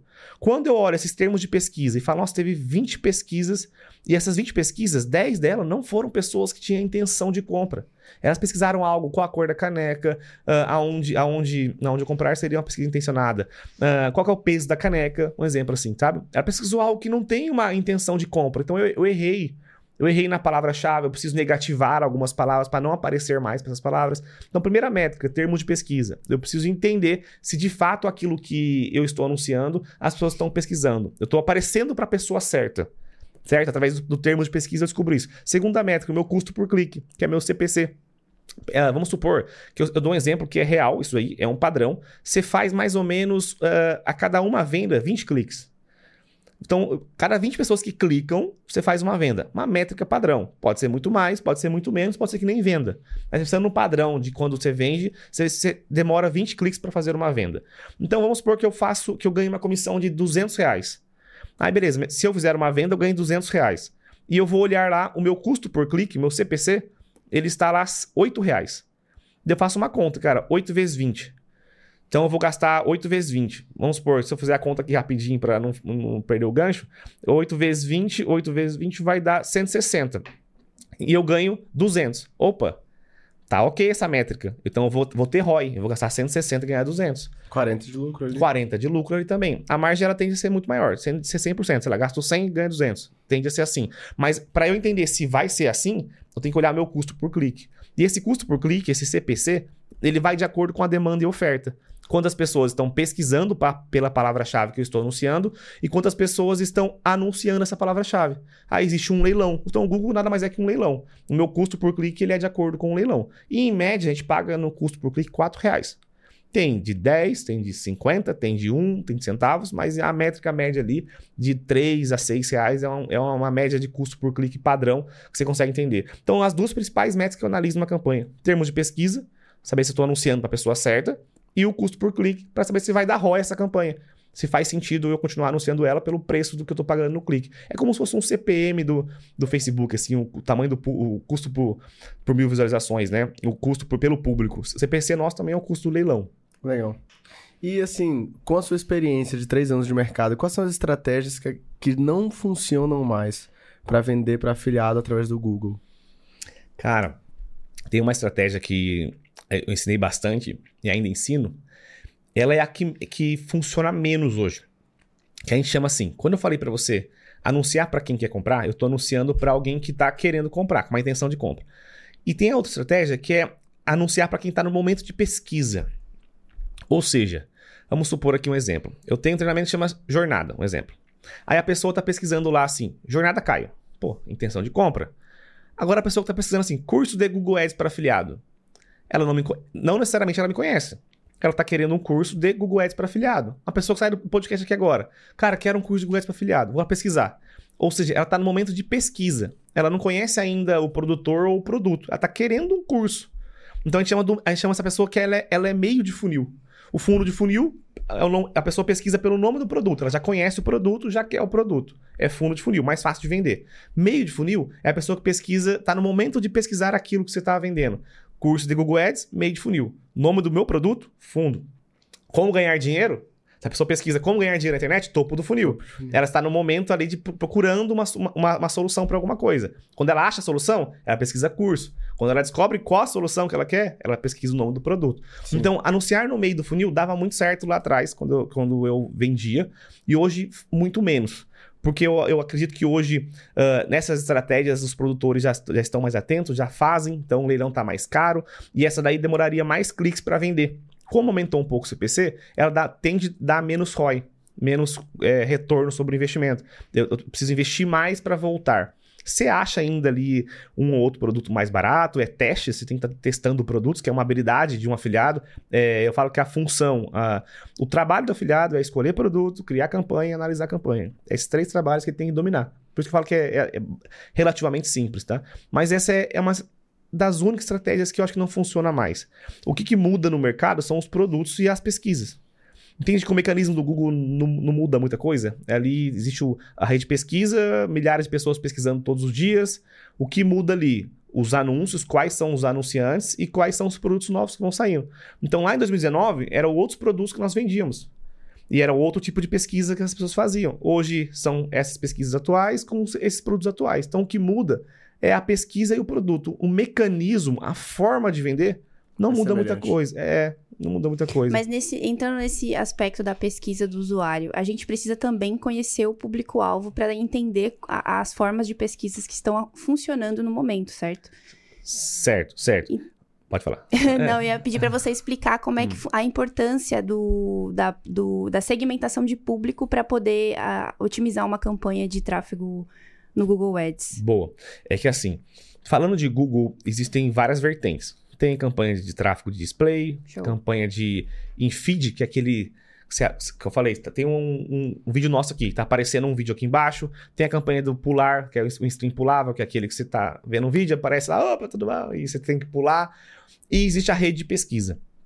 O meu foco principal, que a galera mais me conhece, é pela rede de pesquisa. Ou seja, eu vender nesse formato de quando alguém pesquisar, meu anúncio aparecer. Dentro do Google tem várias vertentes de vendas. Eu ensino todas elas, mas falando do, do- do que a galera mais ah, me conhece é sobre a rede de pesquisa. Então, falando de rede de pesquisa, a segmentação que nós usamos é a própria palavra-chave. Ah, legal. Entendeu? Por exemplo, assim, se alguém pesquisar assim, podcast QIFI, a pessoa está pesquisando lá no Google. Podcast da QIFI, onde assistir? A pessoa pesquisa.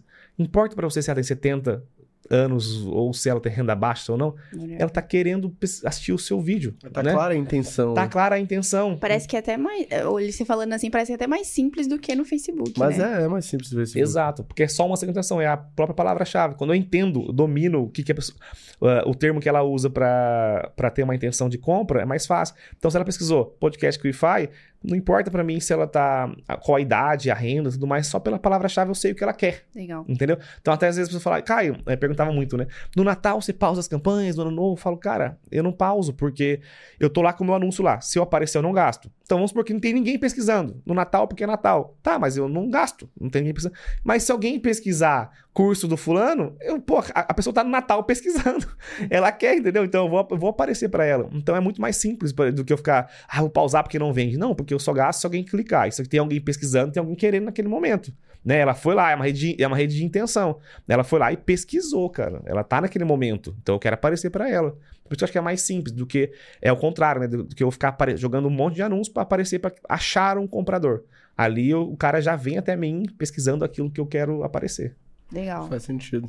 É, é um pouco menos desafiador, talvez, que Facebook, né? É. Que é a atenção, você tem de captar a atenção. Uhum. A galera que trabalha com a oferta um pouco mais forte tem de fazer contingência. O Google é um pouco mais simples. Mas eu imagino que ele tenha desafios ainda, assim. Não, não é que chega lá e é farra, é carnaval, vai dar tudo certo em todo momento. Então, quais foram, assim, se você pudesse olhar pra trás e dizer, talvez, os seus principais três desafios que você teve Boa. com campanhas no Google, o que, que você diria? É, com certeza. é, Eu considero ele mais simples por esse motivo que nós citamos aqui. Ele, eu falo que eu, eu acredito que seja o jeito de iniciar ma- mais tranquilo por esse motivo. Mas sim, tem os seus desafios, obviamente, né? Não é só subir, só, só subir campanha e dar certo. Se você quiser trazer também desafios não só do Google, mas talvez da sua carreira no digital, que você acha que vale a pena Boa. compartilhar, é uma boa também. Boa. Vamos falar do Google, depois eu falo de outro que eu, que eu gosto bastante. Legal. Falando de Google, é a pessoa, de fato, esse desafio de entender a palavra-chave que ela quer aparecer. Então, se a minha segmentação, tudo quase está ligado naquela palavra que eu escolho, as pessoas têm dificuldade, às vezes, em acertar essa palavra. Você vai ver, assim, ah, analisar uma campanha de alguém que subiu uma campanha e deu errado, eu vou ver e falar, cara, mas essa, essa pesquisa que a pessoa fez, ela não queria mesmo comprar esse produto que você está vendendo. Então, você atraiu um clique de alguém que não queria comprar. Pela pesquisa, eu tô vendo. Olha o, je- olha o jeito que ela pesquisou. Por, esse- pelo- por esse jeito, eu já entendi que ela não quer comprar. Então, a pessoa entender esse, esse formato de qual palavra-chave que a pessoa pesquisa para comprar é onde tem o maior desafio da grande maioria. Eles confundem isso muitas vezes. Por isso que o jeito mais simples de fazer isso é escolher o nome do produto e anunciar. Mas vamos supor que o nome do produto que a pessoa escolheu chama curso de sobrancelha. Eu sempre falo errado essa palavra, me zoa. Sobrancelha. Sobra, sobrancelha. Tem até meme disso aí que eu, eu sempre falei sobrancelha e eu nunca descobri que tava errado. Aí esses dias eu fui fazer um rios falando, ah, então esse curso de sobrancelha e a minha noiva riu. Aí todo mundo, cara, você sempre falou isso. Eu falei, nossa, eu, eu nunca notei que era errado. tá? Mas enfim, um curso de. Vou nem falar mais curso, tá bom? Um curso de inglês. Vamos supor que o curso de inglês na plataforma chama curso de inglês. A pessoa, cara, eu, eu escolhi um produto, chama curso de inglês, e eu. Se o nome do produto é curso de inglês e você pede para anunciar pelo nome do produto, eu, anuncio, eu comprei a palavra-chave curso de inglês. Eu falo, é, mas o nome do produto ele é muito genérico. Curso de Excel, curso de inglês, curso de jardinagem é nome genérico. Então, eu estou atraindo uma pessoa no momento de pesquisa. É. Não uma pessoa que quer comprar. Então, as pessoas confundem, às vezes, o nome do produto em ser específico ou não. Então, essa nuance de saber quando a pessoa está pesquisando de fato aquele produto que você vende, é onde está o maior desafio inicial. É. Além de E que como é- provavelmente, Diga. Provavelmente ela vai pagar muito caro se ela botar curso de inglês, né? Porque ela vai estar competindo com as grandes É. escolas de inglês. Não vai estar sendo específico. Nossa, muito. Ah, tá, vocês estão entendendo já, é isso aí. Já posso o quê?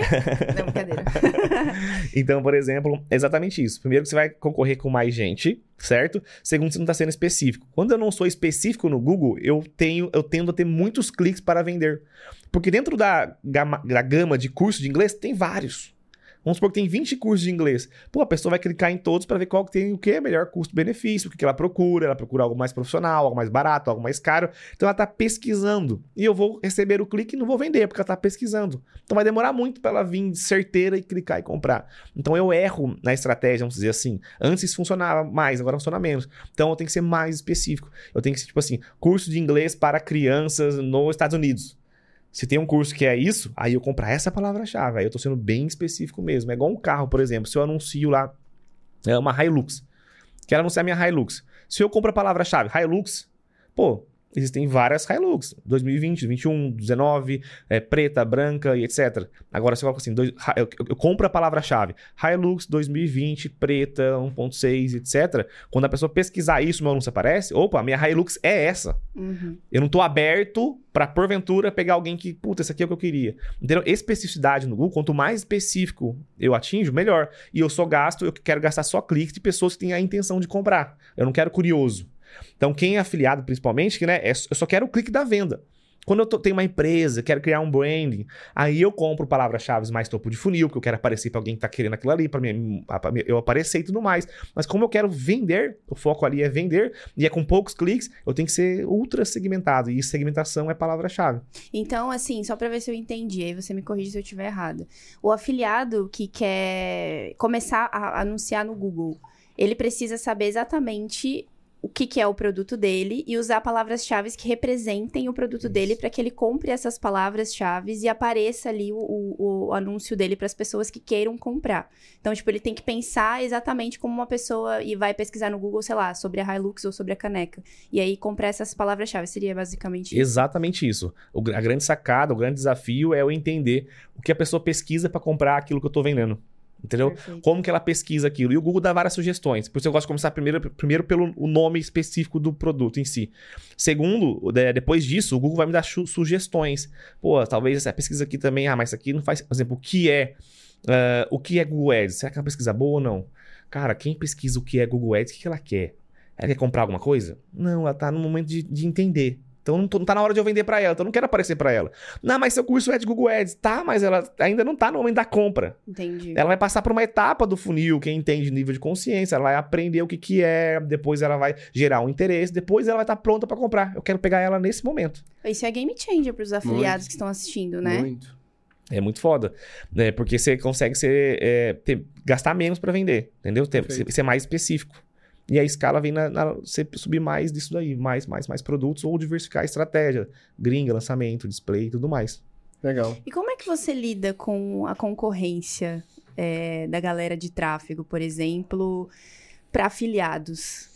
Ó, é engraçado isso, porque quando eu fiz meus 10 mil, eu lembro que eu, tinha, eu, eu era um louco, eu lembro que eu ficava querendo comprar curso e tudo mais, então eu tava em vários grupos de treinamentos de Telegrams que existia na época, e não tinha quase ninguém fazendo 10 mil reais no Google.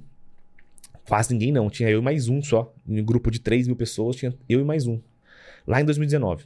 Eu fiz 10 mil em, em janeiro de 2020, mas em 2019 não tinha ninguém fazendo. Quando eu, comecei a me aprofundar nisso, lancei treinamentos, nisso formaram vários alunos que também fizeram treinamentos. A minha, a minha concorrência são basicamente meus alunos. Todos, na verdade, de fato. O que aconteceu? Ao invés do mercado saturar, vamos dizer assim, porque, pô, entrou mais gente, agora todo mundo falando desse assunto, na minha bolha, tem mais, agora tem, sei lá, 15 players falando desse assunto, e cada um fala de um jeito e tudo mais. Putz, cara, o que aconteceu com isso? Aconteceu que esse mercado deu uma, uma reviravolta de exponencialidade e resultado muito maior. Hoje é muito natural alguém fazer 10 mil. Eu nem. eu- é até ruim falar isso pra quem tá ouvindo, Uhum. mas é, hoje em dia o que me move é quando eu vejo um afiliado fazendo 100 mil. Coisa que eu não via nem a pau em 2019. Porque o mercado se, ele se profissionalizou tanto, porque agora tem mais informações. Agora não tem só eu, tem eu, tem fulano, tem ciclano, tem ciclano, tem ciclano. Então o cara, às vezes, concurso do fulano, ele não tem resultado. Aí ele vai pro do outro, daí no outro complementa com o dele que tem. Aí, entendeu? Então vira uma, uma, uma, gama de aprendizado que a pessoa tem mais informações. Ela não tem só a visão de um cara. Uhum. Ela tem a visão desse cara, mas esse cara, que agora, cara, agora eu entendi. Agora eu, tenho, eu consigo fazer melhor, porque só com o curso daquele cara eu não consegui talvez ficar tão claro, mas com mais esse, aí ele veio como uma bomba, por exemplo. Então eu vejo só com, com o mercado, ele, além de ser, ter profissionalizado, ele evoluiu demais. Então eu fiz a última imersão, e entreguei placas, pô, de 200 pessoas, tinha 55 pessoas pegando placa de 10 mil. Legal. Algumas de 50 mil, 100 mil, milhão. Então é algo assim que a gente vê que. E eu, quando eu, eu, olho, eu falo, meu Deus do céu, isso é, é, surreal. Eu desacredito várias vezes quando eu converso com alguém assim. Fala, pô, Caio, esse mês eu fiz 60 mil com uma afiliada no Google. Eu falo, o quê, velho? Porque não era. Eu me espanto ainda com isso, porque não era normal. Então eu vejo que quanto mais a, a, a bolha vai crescendo, não é igual aquele momento que a gente tinha antes, né? Se alguém pegou um pedaço do bolo, o bolo de, ficou faltando. Não. Quando o bolo cresce, né? O bolo cresce, na verdade, você não pega um pedaço. Então, o mercado foi crescendo e isso foi se profissionalizando. Então, eu acho muito top, eu acho é muito bem-vindo. E isso também me dá aquele negócio de sair da zona de conforto. Eu gosto muito disso. Então, eu estou sempre me aprimorando pelo motivo que eu sei que o mercado chega a pessoas novas. Uhum. O tempo todo tá aí. Isso me tira muito da zona de conforto, cara. Talvez eu estaria super tranquilo, soubesse que só tinha eu nesse mercado falando desse assunto. Seria uhum. top demais. Então, eu, eu vejo que a concorrência, ela é algo positivo. Ela é algo positivo. Ela, ela eleva o mercado para um outro patamar. Quem tem medo daí de, de ficar para trás é a pessoa que não quer fazer mais nada. Tipo, ah, dei certo, agora eu vou ficar de boa aqui. Sim. Pô, o mercado Sim. cresceu muito e eu fiquei, sabe? Eu acho que é algo positivo. Só Naturalmente força o desenvolvimento, né? O autodesenvolvimento o tempo Exatamente. inteiro. Total, total. Hum. E, e, eu gosto, eu falo que a galera, nossa, é, acho engraçado e até polêmico falar assim, né? Porque todo mundo que ensina, eu tenho um treinamento, eu ensino. E as pessoas têm que falar assim: eu ensino, mas eu ensino, eu ensino agora que faz três anos que eu tenho resultado. Eu não vendo curso desde o começo. Eu falo que as pessoas que vendem curso, elas criam preconceito que vender curso é ruim. Elas, elas querem justificar que elas não, não começaram a vender curso agora, que lá atrás. Fala, nossa, que legal seria se alguém tivesse feito cinco vendas e ensinasse alguém a fazer cinco vendas. Que legal que alguém que está começando agora, que destravou a primeira venda, criasse um curso de destravar a primeira venda. Que a pessoa não precisa fazer milhões de reais para poder ter autoridade para ensinar aquilo que ela sabe. O, o erro que está no, no, mercado que foi popularizado é a, entre a promessa e a entrega. Né? Mas o fato de ensinar, de vender curso, eu acho que é uma, é uma magia, cara. Que top eu ter, poder proporcionar educação para alguém para ela aprender algo. Senão, assim, os, os, donos de faculdade seriam tudo guru, né? É, Eles venderam faculdade e uma galera de lá sai, sai sem resultado. Eu fui um caso desse. E uma galera de lá vive a vida através da formação que tiveram. Então, aqui no mercado digital, a gente, como produtor, tem essa dificuldade de falar e tem essa. A gente cria justificativas para falar que não é vendedor de curso, sabe? Eu falo, cara, eu sou um vendedor de curso foda, eu vendo muito curso, mas é muito curso mesmo, sabe? E eu falo, você deveria fazer o mesmo. É uma, é uma mudança de perspectiva Total. no final das contas. Né? né? E qual que é o lado ruim disso, né? De vender curso? é difícil enxergar. A não ser que você venda curso ruim. É. Curso ruim. É, se você, se você não, não acredita naquilo que você entrega, aí eu tenho que ficar com, preocupado. É sempre promessa e entrega, né? É, é, o que você falou. Mas se, se eu acredito naquilo que eu entrego, eu tenho que fazer o máximo pra pessoa entrar. Eu falo, mano, você tem que entrar, se entrar, é, você vai dar certo. Todo mundo dá certo? Claro que não. Óbvio que não. Por quê? Milhares de variáveis. Uma, a principal é muitos não continuam. É, acho Mindset. que mentalidade, né? Talvez seja o principal. E esse, voltando a falar do desafio, é, desafio agora pessoal que eu tive foi essa parte também de, de, se acostumar com o ganhar dinheiro. Isso é um desafio que não sei se todo mundo tem, mas eu tive bastante. Chego 2021, eu fiz um milhão em um ano na, na internet. Cara, sonho de talvez comecei a sonhar com fazer um milhão depois que eu li o livro Segredamente Milionário. Antes disso, nem era assim, nem, nem falava disso, nem, né? Não tinha nem. Quando eu li o livro, a falar para meus amigos que eu ia fazer, eles obviamente riam. E natural rir, né? Hoje eu penso, nossa, é óbvio que eles iam rir de mim. Ganhava lá em Paraibuna, desempregado, ganhando dois contos, falando que vai fazer um milhão. Então, quando eu comecei a fazer um milhão, dois, três, quatro, cinco, começou a fazer muito dinheiro, a vida começa a ficar aparentemente uh, mais fácil muito mais fácil. Parece que o esforço na internet, óbvio, né? Cara, você ganha dinheiro, fica mais fácil a vida. Não, no, sentido assim, ó. Na internet você faz muito esforço para ter um resultado. Eu demorei muito, cinco meses, muito não, mas cinco meses para fazer 10 mil. E com muito esforço. Quando eu comecei a ganhar muito mais dinheiro, eu comecei a fazer muito menos esforço e ter muito mais resultado. Porque vira uma bola de neve. Né? Você tá mais tempo no mercado, você tem mais experiência, mais bagagem, mais storytelling, mais prova social, mais isso, mais isso, mais isso. Então chegou uma hora, em 2021, principalmente, eu comecei a ter muito resultado fazendo muito menos. Aí você, cria, você vira uma crise ali. Falou, cara, será que. É, eu, eu, tô, eu, tô, eu tô nessa vida. Aí começa a virar um negócio filosófico. será, que, será que eu tô nessa vida e, e, é isso? Já ganhei meu dinheiro, conquistei minhas coisas e agora eu tô fazendo quase nada, quase nada, para não falar nada. É, e tô ganhando cada vez mais dinheiro. Essa máquina não para de girar, cada vez tá mais simples fazer. E eu comecei a cair numa crise se era aquilo que eu queria. Chega uma hora que eu falei, mano, vou fazer, fazer outra coisa, quero um novo desafio. Aquela crise existencial de uma pessoa que é pobre e ganha dinheiro. Depois, novo rico. O novo rico, o famoso novo rico da internet. Então foi um desafio muito grande eu saber ativar minha identidade de novo, saber que, quem eu era naquilo ali, sabe? O que, que, o que, que era aquilo. É muito louco que a gente busca liberdade, tempo, dinheiro, trabalhar menos, ganhar mais, tudo isso. Quando você atinge, você é estranha, por causa que é culturalmente instalado na gente que não é normal. É. Cara, como assim eu tô em casa tô ganhando dinheiro dormindo, trabalhando, tudo, tudo jeito, fazendo muito menos. E tem pessoas que estão ralando que nem um louco e ganham dois mil. Até uma culpa, né? Sim. Culpa, velho. A palavra principal é culpa. Aí eu começava a querer ajudar muitas pessoas porque eu tinha culpa de ganhar muito dinheiro. Tem, e tem vários processos internos que acontecem aí, né? Crença, merecimento tudo mais. Uhum. Então eu tive que trabalhar muito isso dentro de mim. para poder falar que isso era natural, que isso é o normal. Até eu falar, cara, esse estilo de vida é top. Mas demorou para eu aceitar, pra, para aceitar o dinheiro, para, para ver o dinheiro e falar, cara, isso aqui é meu, é merecido, Como é, é assim mesmo, essa, sabe? Essa questão de crenças, né? É. E você falou uma coisa interessante de ativar a sua identidade novamente. Você precisa ter valores muito bem definidos também nessas horas de crise de identidade, para que você possa revisitá-los e não se perca no meio do caminho. E você começa a se perguntar, né, que, quais são? Porque quando, quando o dinheiro assim, eu tenho um tipo de mentalidade. Eu tinha um tipo de mentalidade sobre dinheiro, sobre vida, sobre meus valores e tudo mais. Era um tipo de, de eu tinha um estilo de vida, uns hábitos, uns, um jeito de viver a vida. Quando você ganha muito dinheiro, isso, isso não, não é que muda, isso transforma. Eu saí do interior de, Pari, de Paribuna, com 17 mil habitantes, não tinha nem semáforo na cidade, tudo ali muito pequeno e tudo mais. Fui, você ganhar dinheiro, fui morar em Jurerê, em Florianópolis, numa mansão e tudo mais. Aí você começa a falar assim, a discrepância de que eu tive física foi, foi muito grande. Mas a mental não acompanha igual. Eu era o cara que, multimilionário, indo no shopping e ficava olhando o preço do tênis, estava 500 conto, estava caro, porque a mentalidade ainda era daquele cara. Foi um ano para eu mudar tudo isso. Eu não tinha acompanhado o meu raciocínio da, de quem eu era, da minha nova situação, não tinha acompanhado ainda a realidade, sabe? Então eu era um cara escasso ainda que ia nos lugares e ficava tentando fazer conta na cabeça, porque eu fiz conta a vida inteira. Eu era o cara que ia no bar e ficava lá, ah, 4 chopp, 4 chopp dá 40, mais 10%, 4, 44, então vou pedir mais um que vai dar certinho. Então foi muitos anos fazendo essas continhas de uhum. mercado, de, de bar, de, ah, batata frita, puta, é 30, vai dividir em 4, vai dar... Era conta assim, velho.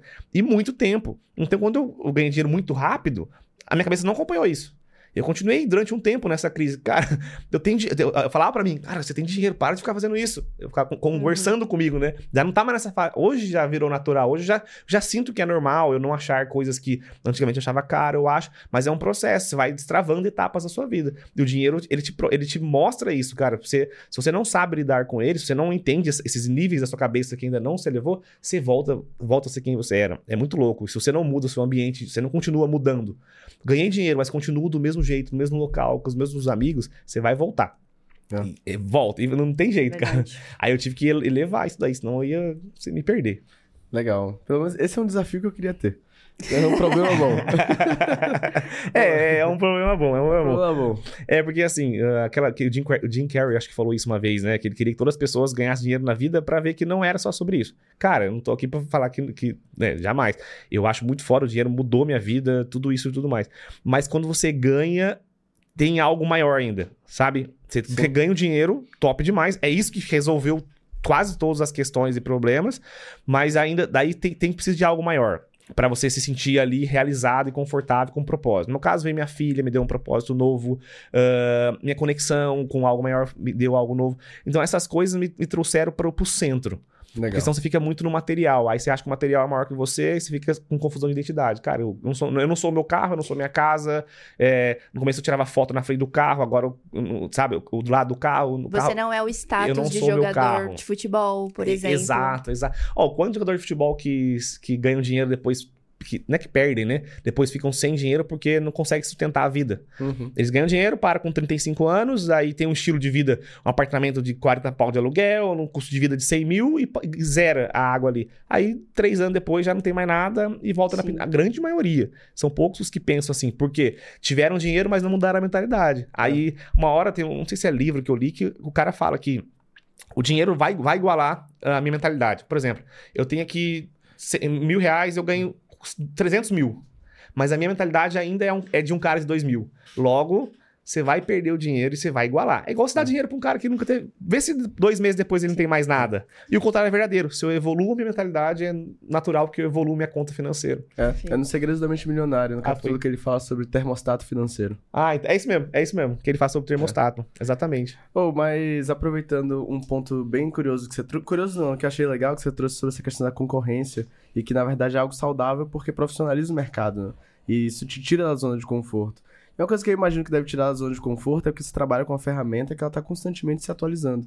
A galera que tá ali no Facebook, por exemplo, se ela. Tá, eu sei tudo de Facebook, mas se ela ficar um mês fora do jogo, já vai ter algumas coisas que ela já não sabe mais mexer, porque tá sempre atualização. Então, como é que você lida com essas constantes atualizações do algoritmo do Google? Você tem um processo pra isso? Porque não tá sempre igual, né? Cara, isso é muito louco, né? E é até estranho eu, como produtor, falar sobre isso. Porque eu sou um cara desapegado demais com essas coisas, sabe? O que, que eu vejo, tá? São coisas, tem coisas que são fatos, que viram fatos, que precisam ser estudados e reavaliados. E tem muita coisa que é só expectativa. É só medo que as pessoas geram. Por exemplo, veio aí a inteligência, a inteligência artificial. E o Google vai sofrer algumas atualizações, como já sofreu desde 2019.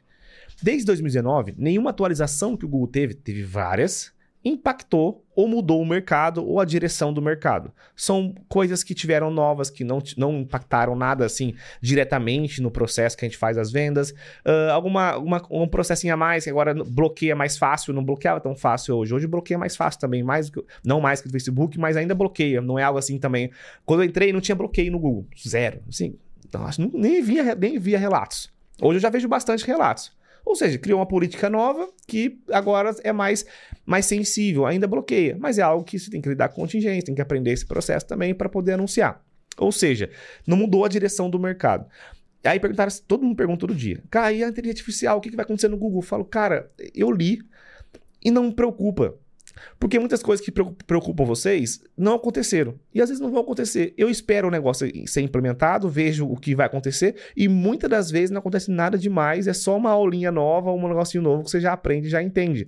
É igual o iOS 14. O tamanho do burburinho que, que criou-se quando criou o iOS 14. Ah, o mercado, o tráfego. E a gente, que é da internet, a gente pega esses hype pra criar conteúdo, né? Sim. Pra falar, e isso gera mais movimento ainda. E fica todo mundo fomentando. Cara, criou o S14, criaram uma solução ali e tal. É só botar a API. Acabou, É entendeu? mais simples do que a gente imagina. É muito, e sempre é. Então é algo que assim que eu não sou o vidrado nisso, tá? Não fico preocupadaço e nem fico de olho. Eu só fico de olho quando algo acontece e tem que mudar alguma coisa. Mas na- não vejo, dificilmente eu vejo um, um problema em qualquer atualização que vai ter. Uhum. Porque eu sempre penso que se, se o Google atualizar algo muito, é pra melhor, pô. O Google, ele depende da gente que anuncia. Sim. Ele não vai tirar a gente do jogo, né? Ele vai pensar, como é que eu faço ter pessoas que, anunci que faz mais anúncios, que investem mais, porque eu dependo deles, e, e se eu mudar e tirar eles do jogo, eu, eu perco O sou- negócio deles. negócio deles. Então, sempre que eles criam algo novo, tão- que estão criando da inteligência arti- artificial, tem umas modificações que vai ter, eu sempre penso, é algo que vai, vai vir pra ser top. Pra ajudar a gente que é anunciante, porque é isso que eles querem. Talvez pra ser mais assertivo. Parece que quando a pessoa pesquisar. ah, isso é uma, é uma que eu vi, que eu li. Quando alguém pesquisar uma palavra-chave, não vai aparecer mais os anúncios, vai aparecer um artigo pra pessoa entender, a- ter a resposta mais clara, pra pra ela não ficar com um monte de links lá, sabe? Uhum. Parece que vai aparecer uma coisa só, que vai mandar para um link. Então talvez vai diminuir o nosso custo por clique, sabe? Tem várias coisas que com certeza vão ser positivas para os anunciantes. Ele não ia criar nada para tirar a gente do jogo. Legal. Perfeito. Agora sim, Caio, quais são os erros, os principais erros, assim, os erros mais comuns que você vê os iniciantes e afiliados cometendo quando vão utilizar o Google Ads? E como Boa. que eles podem fazer para evitar? Muito boa mesmo, viu? Porque isso é game change. Sim. É, o maior erro, ele não é técnico, tá? Ele é comportamental. Parece besteira falar, mas é. Por quê? Eu posso dar a mesma base de conhecimento para um, para outro, e um dá certo, outro não dá. E esse erro vem muito da ansiedade. Eles ficam muito afoito muito imediatistas e ansiosos. Então eles esperam a primeira venda, porque eu, fa eu falo isso e é real. Você consegue fazer uma campanha no Google hoje e vender hoje. Igual o Facebook, você consegue vender no outro dia a campanha está criada e vender. Uhum. No Google também, se eu criar uma, pesqui- uma, uma campanha lá e, e ativar umas pesquisas, a pessoa pesquisar depois da minha campanha e clicar e comprar, eu vendi. Só que isso varia. Pode ser que tem pessoas que demoram uma semana, demoram um mês, depende do processo de aprendizado, quanto que ela investe, o produto que ela acertou, o entendimento que ela teve sobre a estratégia. E a pessoa, ela cria a expectativa dela de fazer a primeira venda. E se não vem no começo, ela vai se frustrando e vai fazendo mais cagada cada vez, cada vez mais, até ela parar. Então eu chamo de afiliado 30D. O afiliado que entra lá, eu for... Sabe, comprou um treinamento, agora vai mudar de vida, cai, tamo junto. Depois de 30 dias, ah, mensagem lá, já não sei, eu tô desanimado, cai, deu isso, deu errado. Cara, mas faz, faz 30 dias que você mandou mensagem aqui que você comprou o treinamento, já tá desanimado. Então, a expectativa ela tem no resultado e não no processo. Tem uma frase que fala que você tem que ser leve com o resultado e, e- e forte com o processo. Eu tenho que, eu tenho que me pegar, quanto eu estou estudando, quanto eu estou fazendo, ser focado no processo. As pessoas focam no resultado e elas ficam guardando o resultado. Falo, cara, fica focado em estudar, em aplicar, esquece o resultado, não é que você não quer. É quando você esquece o resultado, você foca no lugar certo, o resultado vem. Então, como elas entram muito focadas no resultado, gera uma ansiedade. E aí os erros que vão acontecendo vai deixando ela frustrada. E vem o desânimo e vem a desistência logo em seguida. Então, com certeza, sem dúvida nenhuma, o maior erro de todo mundo é a ansiedade. É. Ansiedade. Mais voltado pro emocional, então. Total, É. total. É incrível que o emocional ele é a base, não tem Sim. jeito, né? Só pode ter a técnica que for, mas se não tiver a cabeça no lugar, não vai pra frente. Mas sabe o que é louco, cara? Que você falou isso. Eu falo isso. Você deve saber disso e falar isso. Vários players falam isso. Ah, mentalidade é importante. E a galera, ela desconecta disso. Parece que isso é, é baboseira, é papo de coach. isso é motivacional. motivacional. Entre, eu- lá, quando eu, eu, eu ensino, eu tenho três aulas de mentalidade. Ah, quando alguém acha ruim, comprei pra ver um curso, não comprei pra ver um papo motivacional.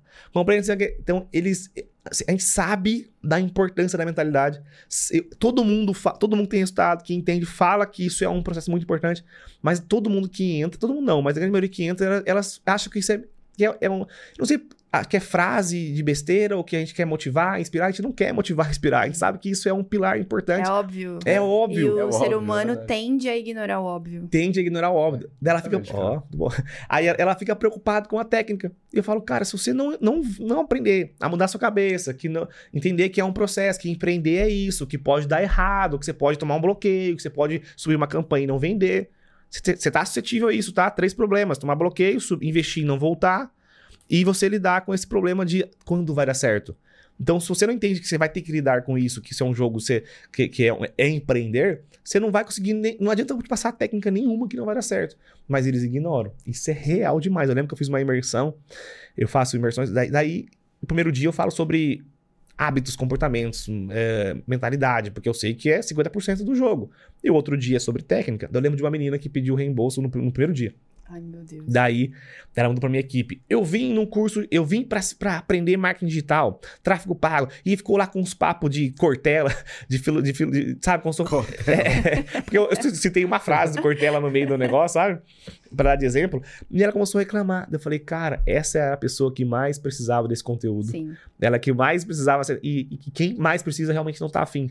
Ela quer a técnica, ela quer ali. E não é, velho. Não, Então é uma coisa que me, incom- tem- me incomoda bastante na galera que entra, que elas não dão valor pra aquilo que tem muito valor. Eu falo que é 50%, cara. É 50%. Se você não tem 50%, você não vai.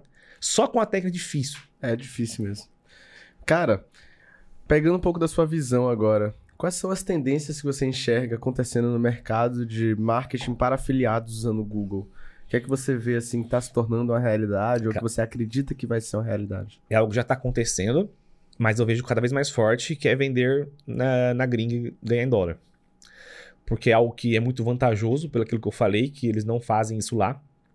E você ganha cinco vezes mais. Então as comissões lá são 100 dólares. Tipo, já é 500 reais. Comissão de 200 dólares é normal. Então o cara às vezes gasta 100 reais para ganhar 200 dólares. Então é uma tendência que sai, a gente lançou faz pouco tempo, mas já, já vem se validando, se provando, galera tendo muito resultado e eu vejo muita gente fazendo isso agora. E é algo que, que eu vejo pelo tamanho do mercado, você pode anunciar para o mundo inteiro. Aqui estamos limitados ao Brasil, né? Lá você anuncia para o mundo inteiro, pode até excluir o Brasil. E vender produtos que ganha cinco vezes mais. Aí eu falo, cara, isso aqui tá virando um negócio de um monte de gente. Tá, vira- vai acontecer e vai crescer cada vez mais. Por quê? Começar, começamos a fazer isso agora. Daqui a pouco vai aprender, vai vir mais pessoas falando sobre isso, vai se aprofundar, vai surgir novas estratégias. Daí vira um negócio de- que dá pra você ficar especialista naquilo. Aham. Então ainda somos novos. Então quanto mais o mercado cresce, mais chance de a gente aprender mais coisas sobre, sobre aquele mercado. Então vender na gringa para ganhar em dólar ah, já acontece, mas eu acho que vai ser ainda algo mais forte ainda, sabe? Vai ser algo, sim, de- até o final do ano vai ter muita gente ganhando muito dinheiro fazendo essa, essa estratégia. E que produto você vende na gringa? Que, tipo, você vende um produto no Brasil. O que, é que você vende no Brasil e o que, é que você vende lá fora? É, é a mesma coisa. A gente vende também produto físico e, e digital, tá? Não é só físico, não. Ah, não é só digital, não. Vende físico também nas plataformas. Então, é a mesma coisa. Um nicho de emagrecimento, de marketing digital, de profissionalização.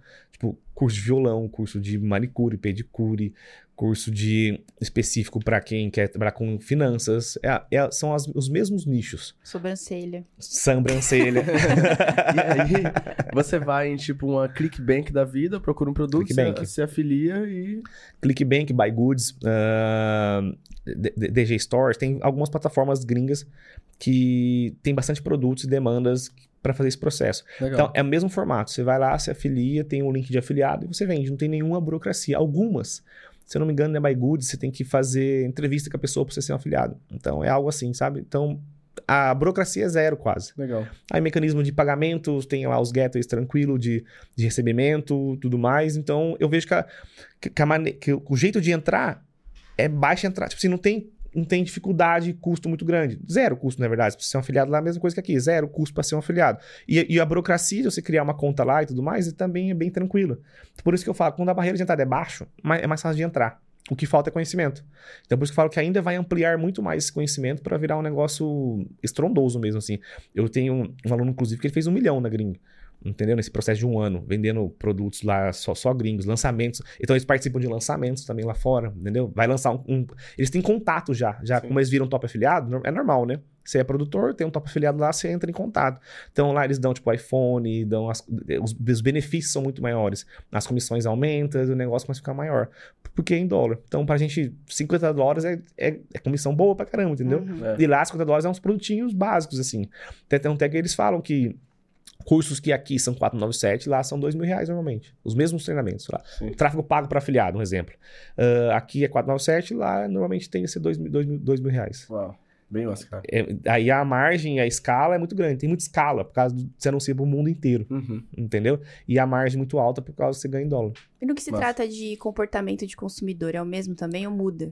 É o mesmo. É- é- são as mesmas estratégias que você aplica aqui, você aplica lá. É as mesmas. Legal. A que a gente vê diferente é o seguinte, que lá é mais fácil vender um curso básico pelo preço mais caro, entendeu? Lá é normal vender um curso de dois mil reais, mil e quinhentos reais, é mais fácil a compra. Então, a campanha meio de funil, não sei se vocês lembram, o cara que tá no momento de pesquisa, vende. Ai, Lá vende, porque o cara tende a pagar... Por exemplo, aqui, quando a gente faz uma campanha meio de funil, que eu falo, o cara tá no momento de pesquisa, eu não gosto que o cara venda um produto acima de 500 reais. Porque o cara tá pesquisando um curso de Google Ads para afiliado.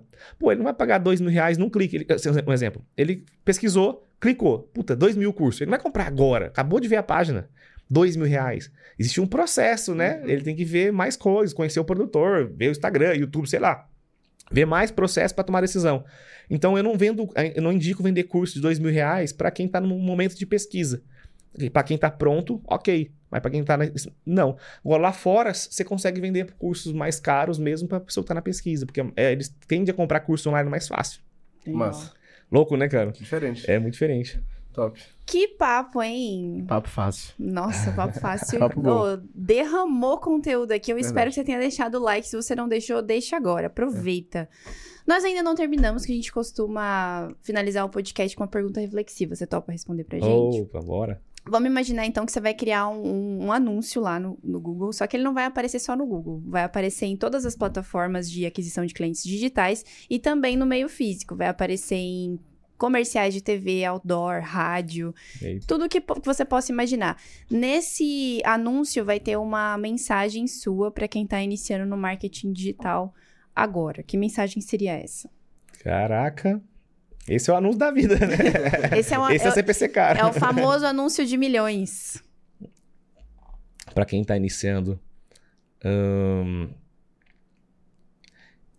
eu acho que seria Acho não, né? Seria, se você puder mandar mensagem para todo mundo que está iniciando, come... iniciar, seria: não importa como você começa e com quanto você começa. O que vai definir seus resultados é, é se você continua. É isso. É isso. Muito bom. Eu clicava. Muito clicava bom. e comprava. Nem sei o que, que tava vendendo, mas eu comprava. É, é porque. Mexeu com o emocional. Posso conte- contextualizar? Claro. Com É, era uma frase, foi difícil ficar pensando numa.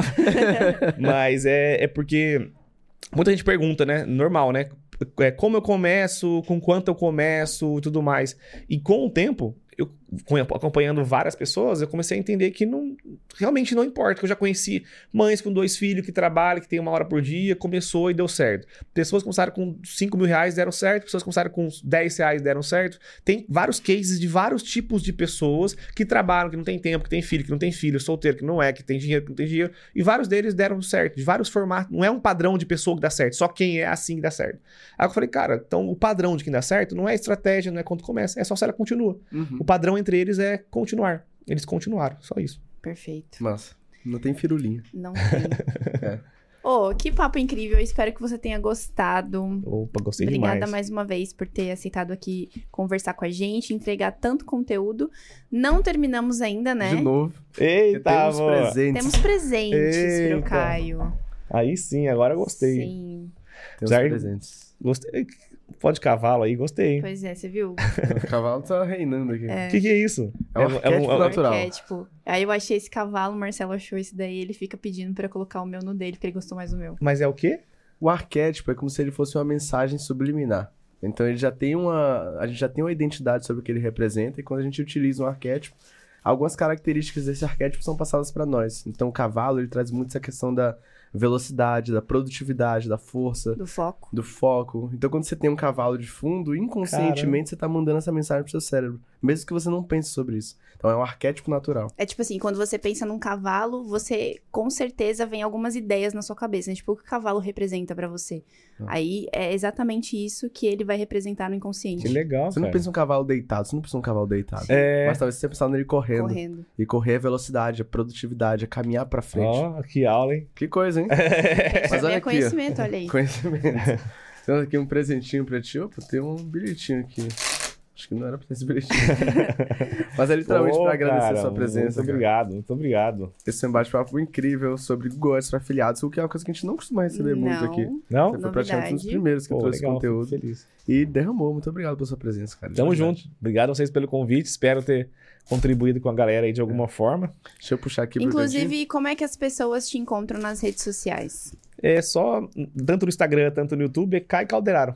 Digitou lá Caio Calderaro, vai aparecer eu lá. Vai aparecer aí embaixo acompanhar. também. Perfeito. Vai, boa. E o que, Tamo que as junto. pessoas precisam fazer depois de um podcast como esse? Que eu tenho certeza que mudou algumas coisas aí, né? É, esse podcast o Caio derramou. Então, se você não deixou o like ainda, senta o dedo no botão do like, se inscreve no canal se você não tá inscrito, ativa o sininho para receber a notificação sempre que sair mais um KiwiCast e deixa aqui nos comentários o que é que você aprendeu com um especialista em Google Ads para afiliados hoje aqui com a gente. E a gente se vê onde, Carol? No próximo KiwiCast, é um compromisso. Eu te vejo lá. Valeu.